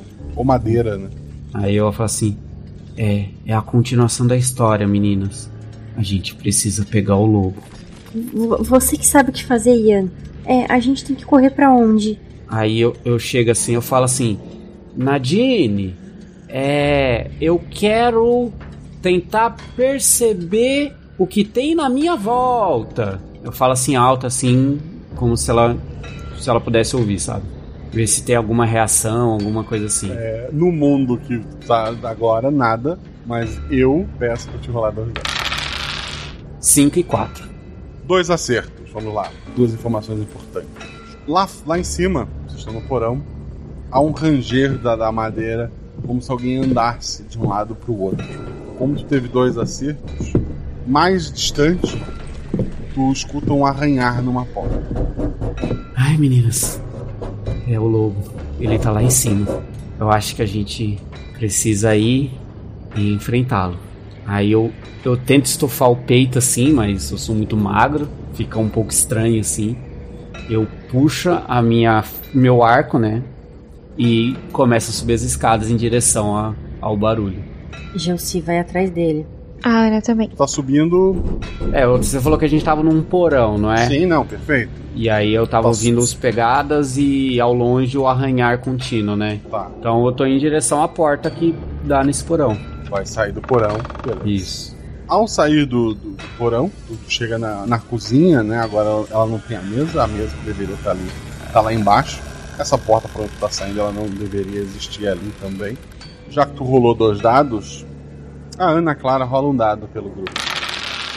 Eu tirei quatro. Passa pela porta da cozinha, né? Que vai pro corredor, que daí onde tem a porta. Uma, um, um homem, talvez. Ele, ele tem um rosto muito grande. Parece ter, ter ser um, um tanto quanto é, esquisito. Mas ele passou muito rápido. É, eu reconheço, assim, é, parece alguém que eu já vi. Não, tu viu só de relance agora, não parece alguém que tu já tenha visto.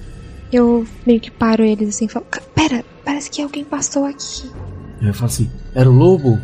Não, parecia um homem. Aí o, o, o Ian, tipo, olha assim pra ver se enxerga alguma coisa, né? Não, não vai ver nada que já passou. Eu falo, meninas, tomem cuidado. Toda atenção é pouca. E, e eu meio que. Assim, pelo que você descreveu, Guaxa, o, o arranhar contínuo tava mais ao longe do que as pegadas, correto? Isso. Provavelmente os, os passos que tu ouviu são deste homem. Eu acho então que os passos que eu vi não era o lobo, era esse homem. E então o lobo tá arranhando.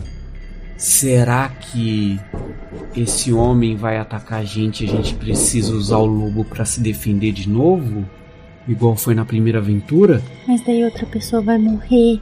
Então, vamos direto pro lobo. E aí eu quero ir na direção do arranhar. Vai sair da cozinha. Sim, e eu quero ir na direção da onde tá. Tá. No, na cozinha só seria a cozinha da casa da. Gelsi, né? Isso. Nada chama atenção. Não. Tá, então realmente. Então eu saio da cozinha e vou em direção ao arranhar do. do lobo. Ao sair da cozinha, entre no corredor que leva até a porta que está sendo arranhada, é a porta da rua, tá este homem. Ele tem uma boca muito grande, ele sorri para ti. Todos os dentes dele são de ouro, afiados. Ele tem um ar meio arrogante e intimidador. Ele tem uma boca tão grande que quando ele abre parece que ele poderia engolir um objeto inteiro, de uma vez só. Os dentes de ouro brilham intensamente, fazendo com que seu sorriso fosse ainda mais aterrador. O seu rosto tem uma expressão séria, como se ele estivesse sempre pronto a enfrentar qualquer coisa pudesse cruzar o seu caminho. Ele tem um andar pesado e desajeitado, mas ainda assim parece ter uma certa agilidade. Sua, a presença dele ali na casa ela é estranha, perturbadora. Ele abre uma boca gigantesca para ti e ele começa a correr na tua direção. Antes, agora o Vitor perguntando. Ele se parece com o antigo ou novo dono do, do da fábrica abandonada? Já que tu racionalizou isso, ele tem alguns traços do Agenor, futuro comprador da fábrica. O novo, tá, perfeito. Isso é só o Vitor só. É, o Ian consegue reconhecer isso ou ele tá. Algumas características, assim. Lembra. O cabelo, o olhinho. Tá. Eu falo assim: a gente, dois precisa segurar ele e um precisa atacar o lobo. E, e, e aí eu olho pras meninas. Eu seguro, eu seguro. Ana Clara, mate o lobo. E aí eu pego a flecha eu quero dar uma flechada nesse cara. Um dado. Dois, o meu atributo. Ele abre a, a boca assim, como se fosse até morder aquela flecha. Mas a flecha é mais rápida, acaba acertando o fundo da garganta dele. Ele morde, a flecha se quebra, mas ele cospe muito sangue ali. Ele fica meio abalado. Se alguém quiser passar a hora é essa. É, então a Ana Clara corre pra direção que o Ian tinha falado que ouviu o arranhar. Vai até a porta. Vou. Tu chega na porta, ela tá trancada, a chave, Mas tu, tu vê pela. pela tem tem uma, uma janelinha nela, tem aquele lobo lá fora arranhando a porta pra entrar. Gelsi, ação. Esse homem que tá junto com o Ian, ele tá dando sinais de que vai atacá-lo? Principalmente agora que ele tá cuspindo sangue. É, Ele correu pra minha direção, né? Tá. Eu, eu, eu, eu tenho que usar a espada, né? É. Aí eu, aí eu, falei isso, a espada. Eu, eu, eu, eu ataco com a espada na barriga dele. Assim. Ah! Um dado. Eu tirei cinco, que é o meu atributo. A espada que era de, de papelão, quando encosta na barriga dele, ela é de metal novamente. Tu sente o peso dela na, na tua mão. Apesar de forte, tu é forte pra uma criança, mas o fato dele estar correndo na direção, ter levantado a espada e colocada pra frente, a velocidade que ele vinha trazendo ajudou essa espada a cravar ainda mais forte. E ela faz um, um corte grande na, na barriga dele. Sangue e coisas saem dali. A criatura tá, tá bem abalada, assim, se debatendo bastante. Ele tá muito enfraquecido. A ação. Bom, é, ele. Eu, eu não quero matar ele, porque, tipo, ou é agir. Ai, eu, pera, agora o Victor tem que pensar. Tá. Ele tá muito abalado, né? Ah, eu sei que a Gelsi é bom de briga. Ah, eu vou então em direção à porta pra tentar ajudar a Ana a abrir a porta, porque eu quero lidar com o lobo. Que eu acho que pra mim o foco é o lobo. E aí eu quero então em direção à porta e ver porque a, a Ana Clara não abriu. Beleza. Ana Clara, a porta tá trancada a chave. Não tem chave na porta. Tem uma janela do lado. Tipo, uma janela do lado da porta ou a porta ela é única? Tem uma janela. Tá, então ela quer abrir a janela. E ela vai sair pela janela. Dois dados, teste força. 6 e 1. Um. Abre a janela, teve um acerto simples, e tu te assusta quando o lobo simplesmente vai pro lado e pula a janela entrando na casa, passando do teu lado. Ele tá correndo pelo corredor, passa pelo lado do Ian. Eu consigo agir? Vamos lá. Flechada nele. Eu quero tentar impedir que ele ataque o a criatura. O um dado. Tirei um. O, o som que ecoa não vem da, da, da- da boca do lobo. Ele, ele vem como se fosse acima de vocês. É o som da Nadine gritando de dor. Mesmo assim, o lobo não para, salta nas costas da, do, do homem da boca gigantesca e mais uma vez morde o pescoço. As velas se apagam e vocês estão de volta na fábrica. O Ian grita: Não! Não! E aí ele começa a chorar assim: Não, de novo não! Eu tentei! Eu tentei! E ele tá muito assim, desesperado, assim, se sentindo muita culpa. A Gilce abraça ele. Ca- ca- ca- ca- Calma, calma, vai ficar tudo bem. Vai ficar tudo bem. Ana, vai ficar tudo bem, né?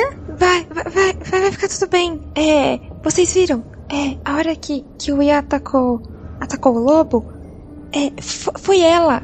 Ela que tá fazendo isso, não foi a gente. O Agenor morreu! E ele tá chorando, assim, copiosamente, assim. A, a, a, que- quem é a? Que, que, que- o que você tá falando? Aquele, aquele senhor que comprou a fábrica, era ele a criatura. E o lobo matou, igual matou o prefeito. Não, não, não. E aí ele tá chorando, assim, se sentindo muito culpado, porque ele realmente achou que fosse conseguir impedir o lobo, assim. É, é culpa e frustração dele, assim. Então, então, então, outra, outra, outra pessoa morreu? De, de novo? É, é, é, tem certeza? Sério? Aí eu falo assim, desculpa, Gelsi, desculpa, eu achei que eu ia conseguir, eu não consegui, desculpa, Ana. Calma, E ele calma, tá Ian. inconsolável, assim. Calma, a gente tentou, a gente tentou. E aí ela também chega assim, perto dele. Isso. Isso não vai mais acontecer. É. A Gelsi tá pegando as velas e o material ainda estão naquela mesa. Embora todos apagaram, né? Tá, a Gelsi tá recolhendo tudo. Botando na mochila? Sim. E isso, isso não vai continuar assim. Eu, isso, a gente vai queimar isso. A, a Nadine não vai mais fazer essas coisas. E, e, e- e vai ficar tudo bem. E, e, e- e o Ian vai, não vai ficar na floresta. Vai, vai dar tudo certo, tá? Gelsi, não adianta. A gente precisa salvar a cidade. A gente. Ali, ele limpa o rosto assim. A gente precisa evitar a Nadine. A gente precisa parar ela. Vocês ouviram quando acertei o lobo? Foi ela que gritou. Ela é o lobo. Mas, mas, mas o homem, ele, ele tenta, ele, eles estavam atacando a gente. É, eu não entendo então. Os dois são ruins. Lembra o que o morador disse? É, ele pediu pra gente caçar. É isso mesmo, né, Guaxa? Ele pediu nominalmente pra ca caçar o lobo, né? Sim. Então, falou assim: o morador pediu pra caçar o lobo. O morador em si era um NPC genérico, não lembra ninguém, né? Não, não.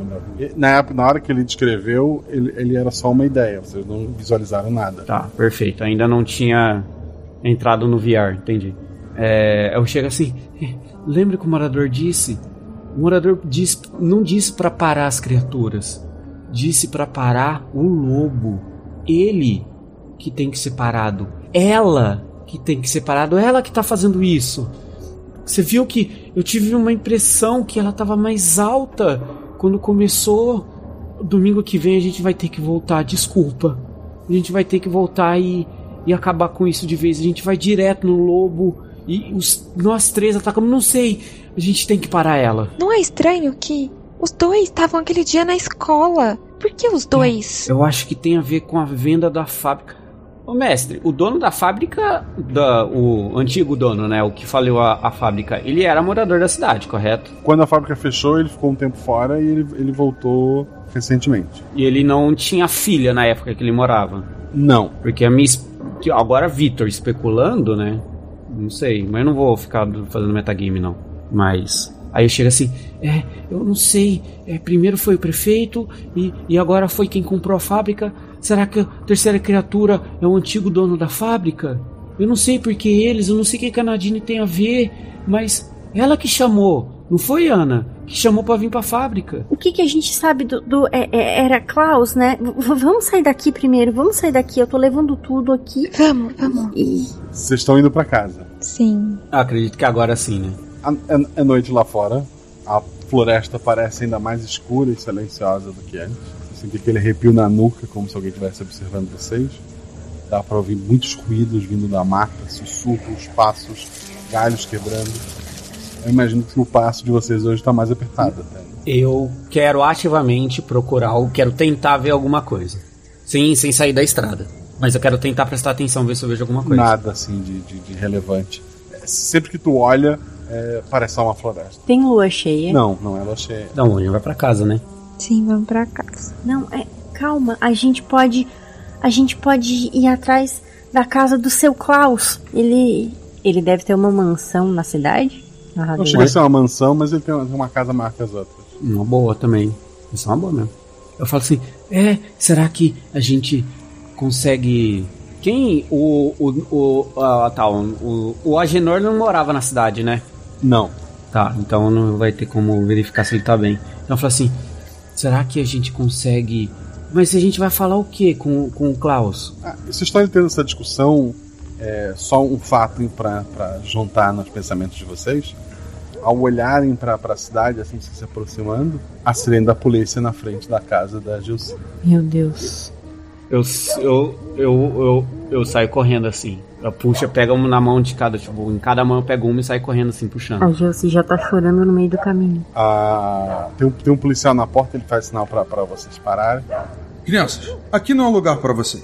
É a minha casa, cadê a minha mãe? Cadê o Marco? Cadê o Túlio? Cadê? Deixa eu entrar. Calma, a sua mãe e os gêmeos estavam na pracinha.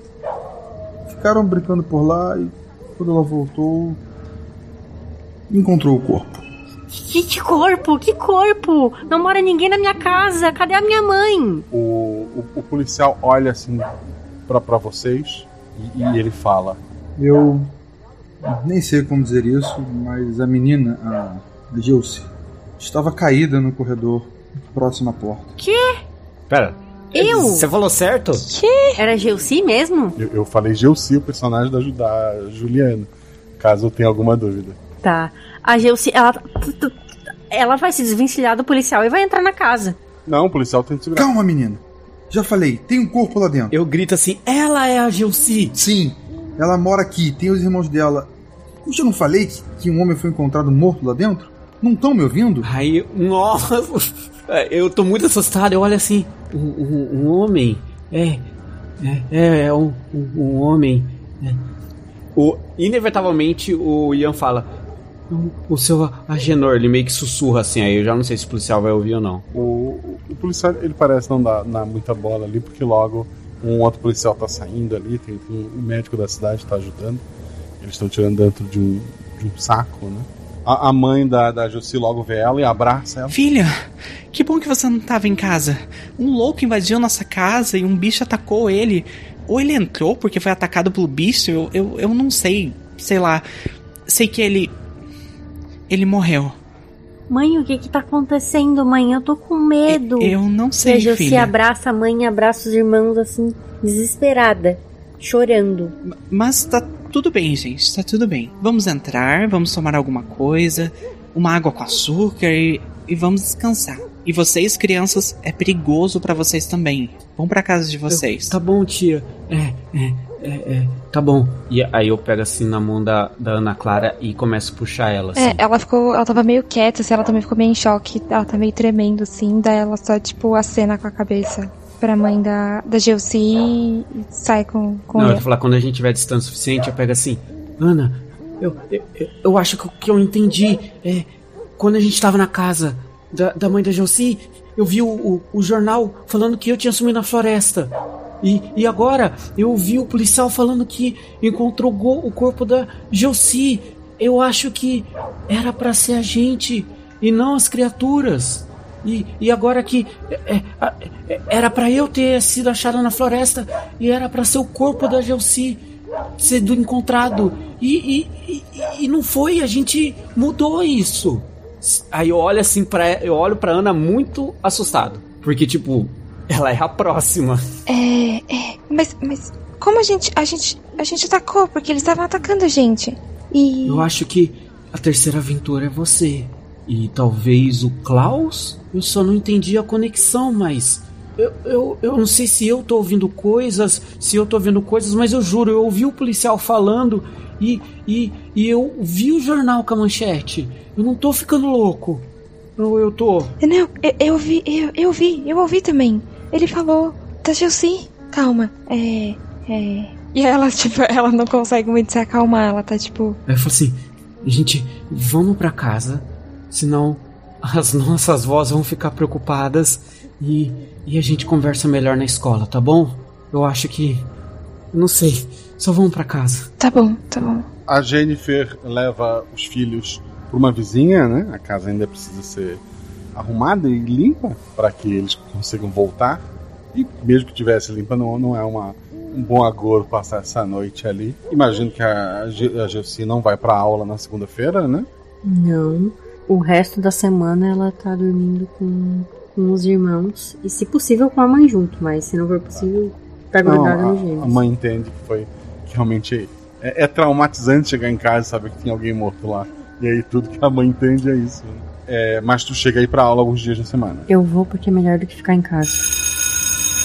Obviamente, a conclusão que eu tive, que passei pra Ana, eu passo pra Gelsi também. Sobre que era pra ter. E, tipo, não era o futuro, era o passado. Tipo, era pra ter sido eu, era pra ter sido ela. E provavelmente a próxima é pra ser ou não a Ana. A próxima aventura. A gente. A gente mata o lobo? Eu, eu, eu, eu tô com medo. Eu. Eu não sei mais o que, que é pra fazer. Eu só consegui machucar o lobo. E, e se for igual a RPG, é, pode ser que ele ainda esteja machucado. E, e, e, e se não, a gente ignora a criatura e vai com tudo pro lobo. É, talvez, não sei. Eu preciso pensar. Eu, eu vou proteger vocês, eu, eu vou proteger a mamãe, eu vou proteger o Mark e o tudo. Eu, eu vou, eu vou. Aí eu chego assim: Você acha que a gente precisa passar na casa do Klaus e, e, e- ver se, se a gente descobre alguma coisa? Eu não sei. Ana, Ana, vo- você quer ir lá? É, mas a gente. é, a gente ia falar o que com ele? E se a gente procurar sobre a fábrica? Que- se aconteceu alguma coisa lá?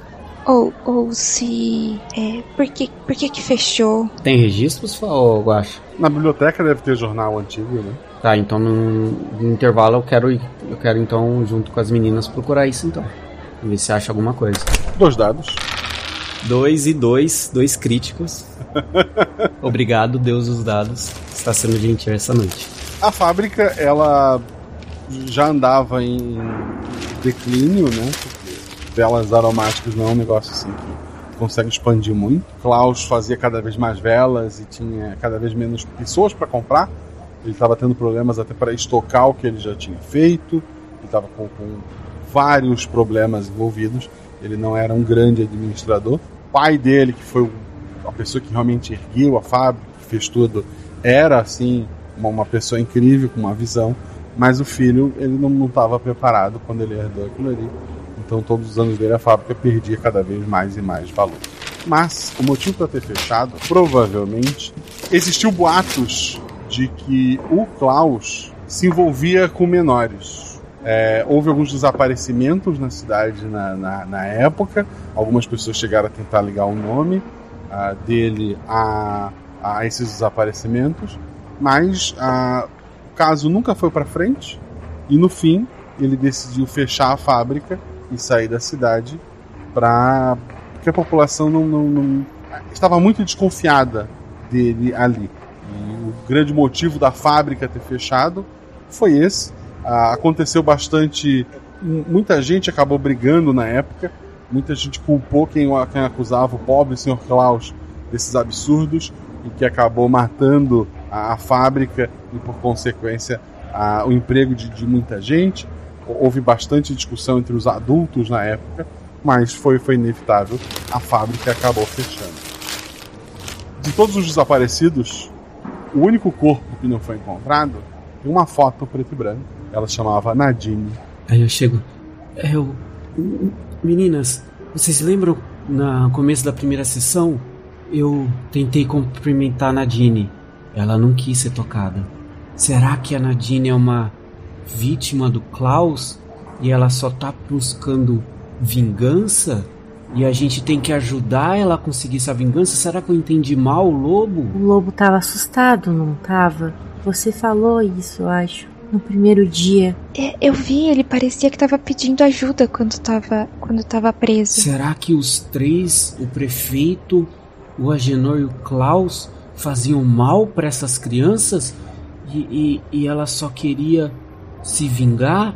E aí ela pediu nossa ajuda? Eles queriam o terreno. Eu acho que. Não sei se eles estavam envolvidos antes, mas eles estavam agora. Mas se. Se, se, se essa pessoa, o, o Sr. Klaus, se, se, se ele fez ou faz mal para crianças, ele, ele, ele não pode. Eu, eu, eu, eu, eu, uso a espada contra ele. Eu, eu, eu é, é melhor. É melhor, né?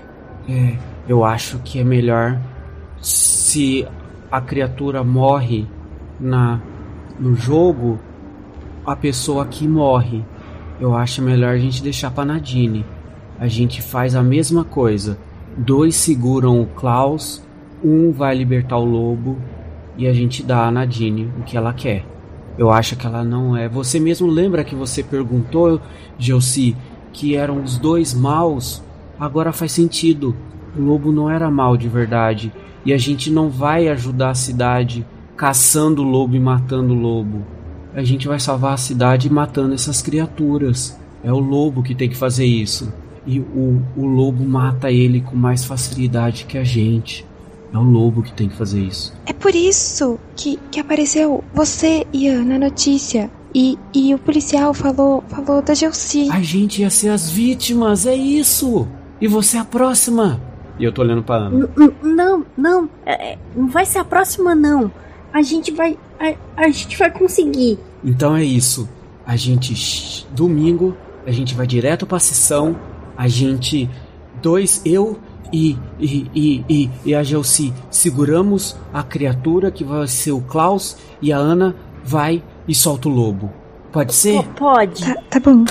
A, a Gelsi, ela ainda acredita que assim, vai que a Nadine lê os bilhetes que ela deixa na mesa. então ela. Desculpa. Não, né? Vai que. Vai que cola. E ela vai deixar Nadine, sentimos muito. E um coração. Eu assino. A Ana também. E daí tu coloca na, cade... na carteira dela. Isso. Quando tu virar novamente, não vai estar mais lá. Acho que agora dá pra ir pro domingo, né? Na sexta-feira, há um bilhete na mesa da Gilci. E está escrito: Espero vocês para a aventura final.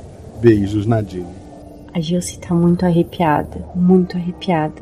E ela uh, entrega pra Ana o bilhete. A Ana cena aqui sim com a cabeça. Mostra pro Ian. Domingo vocês vão pra fábrica. Por sinal, quando a Gilci deixou passar toda aquela loucura durante a semana, foi olhar tudo que recolheu da Nadine, não tem nada lá, tá? Os livros sumiram da mochila. Vocês voltam até a fábrica. Ela parece menos sombria hoje. Não há a luz das velas, mas o sol parece entrar melhor pela janela. A mesa onde vocês jogaram as aventuras não tem todas aquelas velas. Tá bem empoeirada, como se não fosse limpa há muito tempo. E o lugar tá vazio. Eu respiro fundo. Meninas, é a última. Vamos? Vamos. Ana Clara rola dois dados, já que o Ian já fez dois testes pelo grupo, deixa eu fazer um. Eu tirei 6 e 1. Um. É, mais aos fundos da, da fábrica, assim, passando por uma outra porta que tem mais ao fundo, tu escuta o barulho de alguém com uma pá. Alguém parece estar tá, tá movendo terra. Eu falo assim, gente, vocês estão ouvindo? Lá no fundo, parece alguém com uma pá cavando alguma coisa. Guaxa, tem alguma coisa que dá pra usar como arma? Tipo um pedaço de pau, tijolo, alguma coisa assim? É uma fábrica abandonada, tu consegue encontrar as duas coisas, eu imagino. Eu quero pegar um, então, um pedaço de pau assim. E aí eu falo, deve ser o Klaus. Ele. Será que ele tá procurando a Nadine? Ele. Seja o que for, vamos. e- Ele vai pagar pelo que ele fez. E a Gilce vai caminhando em direção à pá. Eu vou atrás dela com um pedaço de pau. A Ana Clara vai também. Quem abriu a porta do- dos fundos? Gilce. Gilci, um dado. Três. É, então, tu abre a porta, ela faz bastante barulho, é uma porta velha. Vê mais, mais atrás da, da fábrica ali. O Klaus, com uma pá, ele, ele tá cavando algo ali no chão. Ele, ele, ele tá, a hora que tu abre, ele tá reclamando assim, falando, Eu te vi! Maldita! Inferno! Eu vou salgar esses ossos e colocar fogo. Assim que vou me livrar de você. Ele escuta o barulho da porta se abrindo, o- os cabelos dele começam a, a cair. Ele, ele pergunta: Quem tá aí? O, o rosto dele parece cada vez mais enrugado, o corpo dele começa a se curvar cada vez mais e aumentar de tamanho. Os dedos começam a ficar mais longos, as unhas mais compridas. Ele começa a, a- a se curvar e crescer. A, a respiração dele fica mais rápida. É, é como se o, o peso do mundo tivesse sobre os ombros dele, de tão curvado que ele tá. Quase um bicho ali tocando a, aquelas unhas grandes no chão. Ele ainda segura a pá com uma das mãos. O- os olhos dele são, são arregalados. Ele, ele tá suando frio, como se, se realmente tivesse sido pego fazendo algo errado. E ele abre a boca com poucos dentes, sai baba para todo lado, enquanto ele corre na direção da Gilci. A Gilce pode ter. Ela tava com aquela malinha pronta pra fugir. Certo. Ela pode estar com essa mochilinha com a faca ainda. Pode. Ela pega a faca e ela diz: "Vo- Você não vai pegar a gente, você não vai pegar ninguém. E ela quer tentar ir com a faca pra cima dessa criatura. Um dado. Eu tirei cinco, que é o meu atributo. O homem urra de dor e ele larga a pá, ele leva as mãos ao rosto dele por conta da dor. As unhas são grandes demais, arranhando, ele, ele mesmo arranha o próprio rosto. Ele olha para aquela cara toda suja de sangue. Ele, ele tenta te dar um tapa com aquela mão gigantesca, mas ele erra. E An- ou Ana Clara são. É, vou deixar a Ana agir primeiro, só quero fazer uma pergunta. É, não consigo ouvir nada referente ao lobo, né? Não. É, ela tava sem nada, ela quer ver se ela acha uma pedra, um escombro, alguma coisa ali da fábrica pra bater na cabeça do. Tu pode encontrar tudo isso. Tem a própria pá que ele largou quando tomou o crítico, né? Mas tu pode pegar uma pedra pra tu achar mais, mais condizente com o local e fazer a tua ação. É, então a Ana Clara ela pega uma pedra no chão e ela quer ir pra cima dele, assim, pra bater na cabeça. Um dado. Eu tirei seis. A cara de dor dele se torna um, um sorriso. Ele, com aquela mão gigantesca, ele vai em direção a Ana, derrubando ela ali. As unhas cortam, fazem pequenos cortes, foi pelo, pelo rosto, pelo ombro, e, e ela cai assustada. Ação Ian. Eu quero então pegar esse pedaço de pau que eu tô na mão e dar na, no braço dele. Ele tá segurando ou ele só deu um empurrão? É só um empurrão. Tá, então eu quero então dar uma porrada com, esse, com essa madeira que eu tô na cabeça dele então. Um dado. Tirei dois, que é o meu atributo. A- o crânio dele faz um, um barulho esquisito, como se rachasse. Ele se contorce cada vez mais, mas a dor parece tornar ele cada vez maior. Embora a altura não mude, ele vai se curvando cada vez mais, mas ele está crescendo o que está acontecendo ali. Ação Gelsi. Ela vai tentar acertar a faca em algum dos joelhos, a área que seria correspondente ao joelho, para que essa criatura caia, se for viável. Dois dados. Eu tirei 4 e 2. Como tu agora tentou derrubar ele, né? Ali, viu que era mais fácil do que tentar machucá-lo. Derruba ele, ele cai com as costas no chão. Dói bastante, porque como eu falei, a coluna dele estava bem dobrada, né? Ele, ele sente esse impacto ali, ele bate os braços de um lado pro outro. Tu sabe que tu tá machucando ele, mas vocês já machucaram bastante os outros dois. E, e por mais que agora não dê pra saber o que é real, o que não é, vocês ainda sa- sabem que vocês ainda precisam de uma ajuda. Ação Ana Clara. Tá, a Ana Clara, ela quer tentar ouvir, assim, enquanto né, ele tá ali no chão. Ela quer ouvir se ela escuta algo do lobo. Assim, se ela. Assim como o, o Ian escutou da outra vez o arranhar da porta, ela quer tentar ouvir eh, se ela escuta alguma coisa ao longe, assim. Um dado. Eu tirei três. que é o meu atributo. Tu escuta, é muito, muito baixo, tá muito abafado, porque há bastante terra sobre o local onde está este lobo. Mas te chama o lugar, te chama a atenção o local onde o Klaus estava cavando. O barulho vem dali, um arranhar. Tá, ela provavelmente. Acho que ela. Ela ignoraria a pá. Ela vai com, as, com a mão mesmo, assim. Ela começa, tipo, cavar onde ele tava cavando ali, assim, tipo. Ian, aqui, aqui, aqui. E ela começa a cavar, assim. A pá tá no meu campo de visão, né? Tá. Eu jogo a madeira pra Gelsi, pego a pá e começo a correr na direção de onde ela tá e começo a cavar, é, gritando: Nadine, a gente precisa de você! E, e eu começo a cavar assim e chamando ela: Nadine, vem nos ajudar! Você precisa terminar isso, é por você! E começa a cavar assim. Beleza, os dois estão lá cavando. É, Gelsi, vê o Klaus se assustando. Ele num pulo assim, ele vira, se arrastando no chão mesmo. Ele parece que vai te ignorar e correr na direção dos teus amigos. Ele não caiu ainda. Eu quero pular nas costas dele pra tentar, enfim, atrasá-lo. Você não vai pegar os meus amigos. Você não vai. Se é pra atrasar, não tentar matar, dois dados. 6 e 4. Um acerto simples, consegue parar ele ali, ele tá se debatendo bastante. Tu sente o arranhar nas tuas costas, que ele tenta levar a mão até as costas te tirar dali. Ana Clara tem um atributo maior, rola três dados e entra te ajudando com uma pá.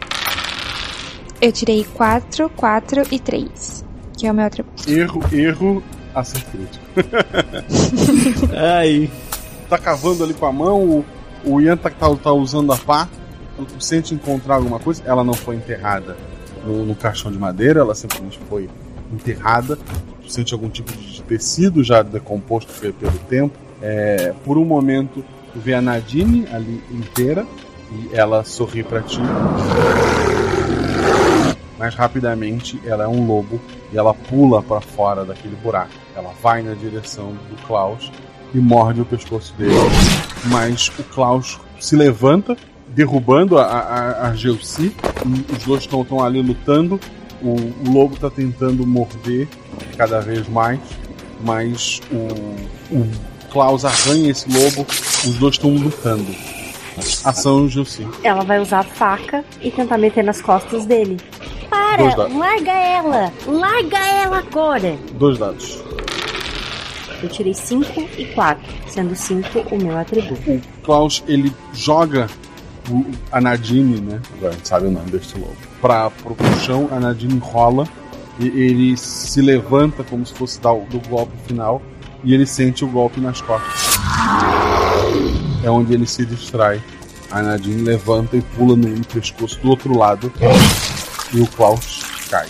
ele volta a ser só um homem, sangrando, olha assustado para vocês, como se fosse o final da, da vida dele. A, a Nadine sorri para vocês e diz: Obrigada. Ele não vai mais machucar ninguém. Tem mais gente aqui esperando por ele. Várias mãos saem do chão, volta da fábrica, outras pessoas parecem ser enterradas. O, as mãos puxam o Klaus, que ele vai afundando até que ele desaparece no chão. Vocês estão na fábrica quando ela ainda estava funcionando. Na sala está o prefeito segurando a Nadine, enquanto o Klaus tranca uma porta. Vocês estão numa sala de reunião algumas semanas atrás, onde o prefeito e o Klaus conversam com o Agenor. Não, vai ser maravilhoso.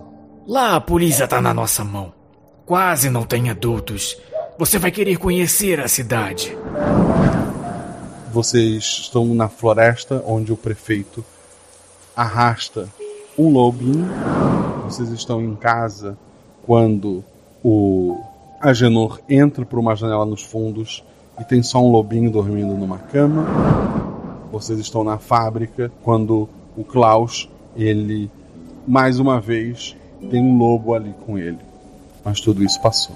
Eu chego para ela assim: Nadine, desculpa pela flechada. Eu demorei para entender. Que você descanse, tá? A, a Gelsi já falou que tinha para falar pra Nadine.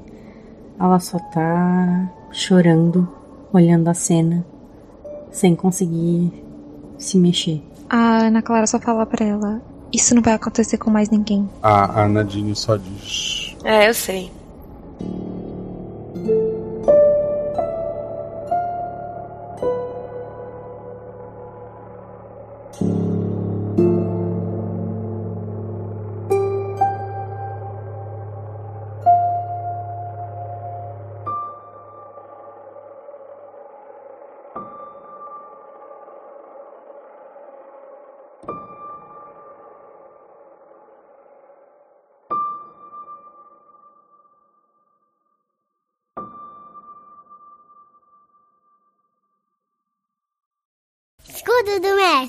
O escudo mestre é estrutura de papelão é madeira que o mestre usa para fazer anotações e lançamentos de dado. Mas aqui eu baixo estrutura e conto para vocês tudo o que aconteceu na aventura. Estamos no mês do aniversário, entre o meu aniversário, 26 de abril, e o aniversário da RP Guacha, 25 de maio. Temos um episódio não quinzenal, mas semanal. Toda semana uma história diferente para vocês estarem curtindo no seu feed. Isso é possível porque temos padrinhos. Então se você quer patrocinar o RP Guacha pagar o editor, para que eu já consiga comece a fazer a vaquinha pro mês de aniversário do ano que vem, ou talvez mais pro final do ano, ter algum episódio extra, seja nosso padrinho. Quer receber sinopse de aventura que eu ainda vou mestrar? Quer gravar voz de NPC? Quer discutir os episódios lá no grupo de spoiler com teóricos do Guaxaverso? Comigo diretamente? Seja nosso padrinho. Quer conhecer gente que gosta das mesmas coisas que você?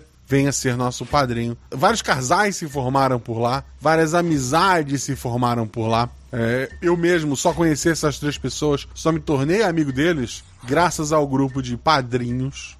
Então vem, vem ser nosso padrinho. Você tem uma série de vantagens. É um grupo é, que você vai sentir acolhido. Então vem, vem brincar com a gente. Você pode fazer isso lá pelo PicPay, procura por RP Guacha. Você pode fazer isso lá pelo Padrim, procura pelo RP Guacha. Tem os links aqui no post também. E se você quiser fazer só uma doação, e daí você não vai entrar no grupo do Telegram, mas vai ajudar de qualquer forma, talvez porque você quer dar um presente pro aniversário da RP Guacha, nosso pix é rpguacha.gmail.com. Atualmente temos um outro podcast chamado Guaxaverso, onde eu leio os comentários do episódio. Onde você deixa esses comentários? Lá em deviante.com.br. Você procura o nome desse episódio, deixa os comentários lá. E na, normalmente na segunda-feira, após sair o episódio, a gente vai em twitch.tv barra rpguacha e lê os seus comentários e de lá grava o episódio que depois sai no feed de qualquer forma. Você pode acompanhar ao vivo, você pode acompanhar pelo feed depois. Muita gente não escuta o Guaxaverso e eu quero dizer para vocês que você está aprendendo coisas maravilhosas. Inclusive, ao final da maioria dos Guaxaversos, existe os erros de gravação do episódio anterior. Então, quer ouvir os erros da gravação desse episódio aqui? Coisas que foram cortadas por algum motivo? Tá no final do episódio do Guaxaverso que vem. Então, vá lá aproveitar, nem que seja baixa pra ouvir só o final, pra ver os erros, as coisas engraçadas que aconteceram. Às vezes é só bobagem, às vezes é só choveu e alguém, a internet de alguém caiu, mas tem muita coisa divertida que acontece também. Então, escute o Guaxaverso, recomendo muito. Se vocês não ouvirem, eu vou parar de gravar, porque é um, é um trabalho à toa, né, gente? E segue a gente nas redes sociais, isso é muito importante. Mesmo que tu não use rede social, vai lá e dá o follow, porque isso vale para as marcas, para outras pessoas conhecerem o projeto. Então siga arroba Marcelo Guaxinim, arroba rpguacha, em especial o Instagram, porque esse não sou eu que cuido, tem pessoas maravilhosas que cuidam de lá, trazendo conteúdo novo todo dia, listas de episódios por tema, sugestões, caça-palavras com palavras de futuros episódios, uma série de coisas que você pode curtir por lá. Uma coisa que você que é fã do RPG Watch, tenho certeza que você vai gostar também. Então segue arroba Guaxinim, arroba RPG Watch, em todas as redes sociais. E aproveita, vai na twitch.tv barra e segue também. Esse episódio, como eu falei, teve como jogadores as madrinhas Rafa Malecheski e Juliana Leiva, pessoas maravilhosas. Elas não têm um projeto na internet, então elas pediram para dizer que são apenas madrinhos da RP Guacha. Eu digo não são apenas, são pessoas que ajudam esse projeto a acontecer. Eu só posso agradecer as duas. Em especial a Ju, que é uma dessas pessoas que eu falei que cuida lá do Instagram. Esse episódio também teve a participação de outro padrinho, o Vitor Hugo. O Vitor Hugo, ele, além de, de padrinho, esse sim, ele produz conteúdo sobre anime, sobre RPG lá no TikTok. Ele produz no arroba mais um Victor. Mais M-A-I-S, um, né? Um M. Victor. V-I-C-T-O-R-R. Tem dois R's no final. E tem o C ali entre o I e o T, né? Mais um Victor. Segue lá no TikTok. Tem um conteúdo muito bacana. Tenho certeza que vocês vão gostar também. E ele pediu, se possível, recomendar um podcast que ele não faz parte mas ele gosta muito, que é o pessoal do Nani, que tem episódio comigo, inclusive, eu lá. É um podcast de anime muito maravilhoso que eu acompanho também. Ele coloca que é o melhor podcast de animes fácil. E eu vou endossar. Recomendo que escutem lá, em especial o episódio que tem eu, né? Escute o podcast Nani. Esse episódio teve a edição do Rafael Zorzal. Professor de edição fala com o Rafael Zorzal, um editor maravilhoso. Ele, além de editar aqui com a gente, ele edita também o projeto Drama. É um podcast de audiodramas maravilhoso que eu sou apaixonado. Então, conheçam o trabalho do Rafa. Vão lá, conheçam o projeto Drama. Esse episódio teve a revisão, novamente, da Juleiva e as vozes adicionais dos padrinhos.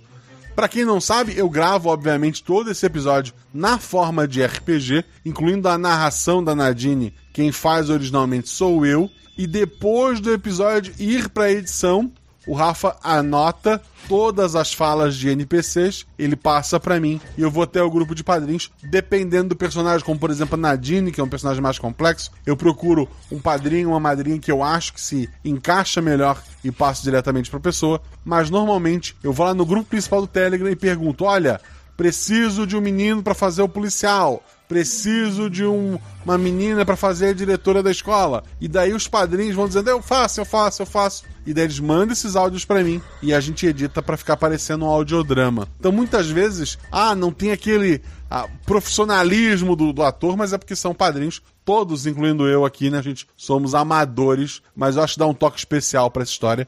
Ah, tirando o Trota, o Trota não é um amador. Mas vamos lá. Quem foram os padrinhos que fizeram as vozes? O Patrick Bookman fez o policial. A Nadine foi feito maravilhosamente pela Deba Mazeto. O Klaus foi feito pelo Jean Macedo. O Agenor foi feito pelo já citado Adriano Trota, que está tentando fugir do, do seu NPC mais famoso. Eu espero que ninguém tenha achado que era a morte disfarçada, porque não tem nada a ver. É simplesmente a mesma pessoa. A diretora foi feita pela Rebel Bia, a Jennifer, a mãe da, da Geuci, foi feita pela Agatha Sofia. O prefeito Leopoldo foi feito pelo Sr. Basso. E a professora foi feita pela Luana Sabiron. Muito obrigado a todos vocês que fizeram voz, muito obrigado a vocês que apoiam esse projeto. Esse episódio, como eu falei, vou discutir mais no Verso dele. Mas uma pergunta que talvez vocês tenham é: por que na primeira aventura o cidadão fala em caçar o lobo e não o homem com as correntes? Porque depois lá no final fica revelado que a população ficou contra as pessoas que falavam mal, entre aspas, da fábrica. Então a população era contra o lobo. a população culpava a vítima e não o verdadeiro culpado. Então, é, essa é uma, uma, uma coisinha simples que eu coloquei lá no começo, mas eu acho que tá bem explicado, é um episódio pesado. A Ju classificou como o mais pesado de todos os RPG Gotcha, e talvez ela esteja certa, pelo tema ser muito sensível, né? Espero que meus avisos lá no começo você não tenha pulado e não tenha sido pego de surpresa. A Nadine, ela, como um espírito, ela precisava da energia dos vivos, digamos assim, para ajudar ela a fazer o que ela precisava fazer. E sabendo quem seriam as próximas vítimas das pessoas que fizeram mal para ela, ela entra em contato com essas crianças e ela usa uma, uma brincadeira que ela gostava muito para unir essas pessoas e salvar os três, salvar aquela cidade e, por que não, salvar a si mesmo. Lembrem sempre, rolem 6, rolem 20, tudo vai depender do sistema que vocês jogam, mas independente disso, se tudo der errado, rola no chão, porque apaga o fogo e diverte. Um beijo no coração de vocês!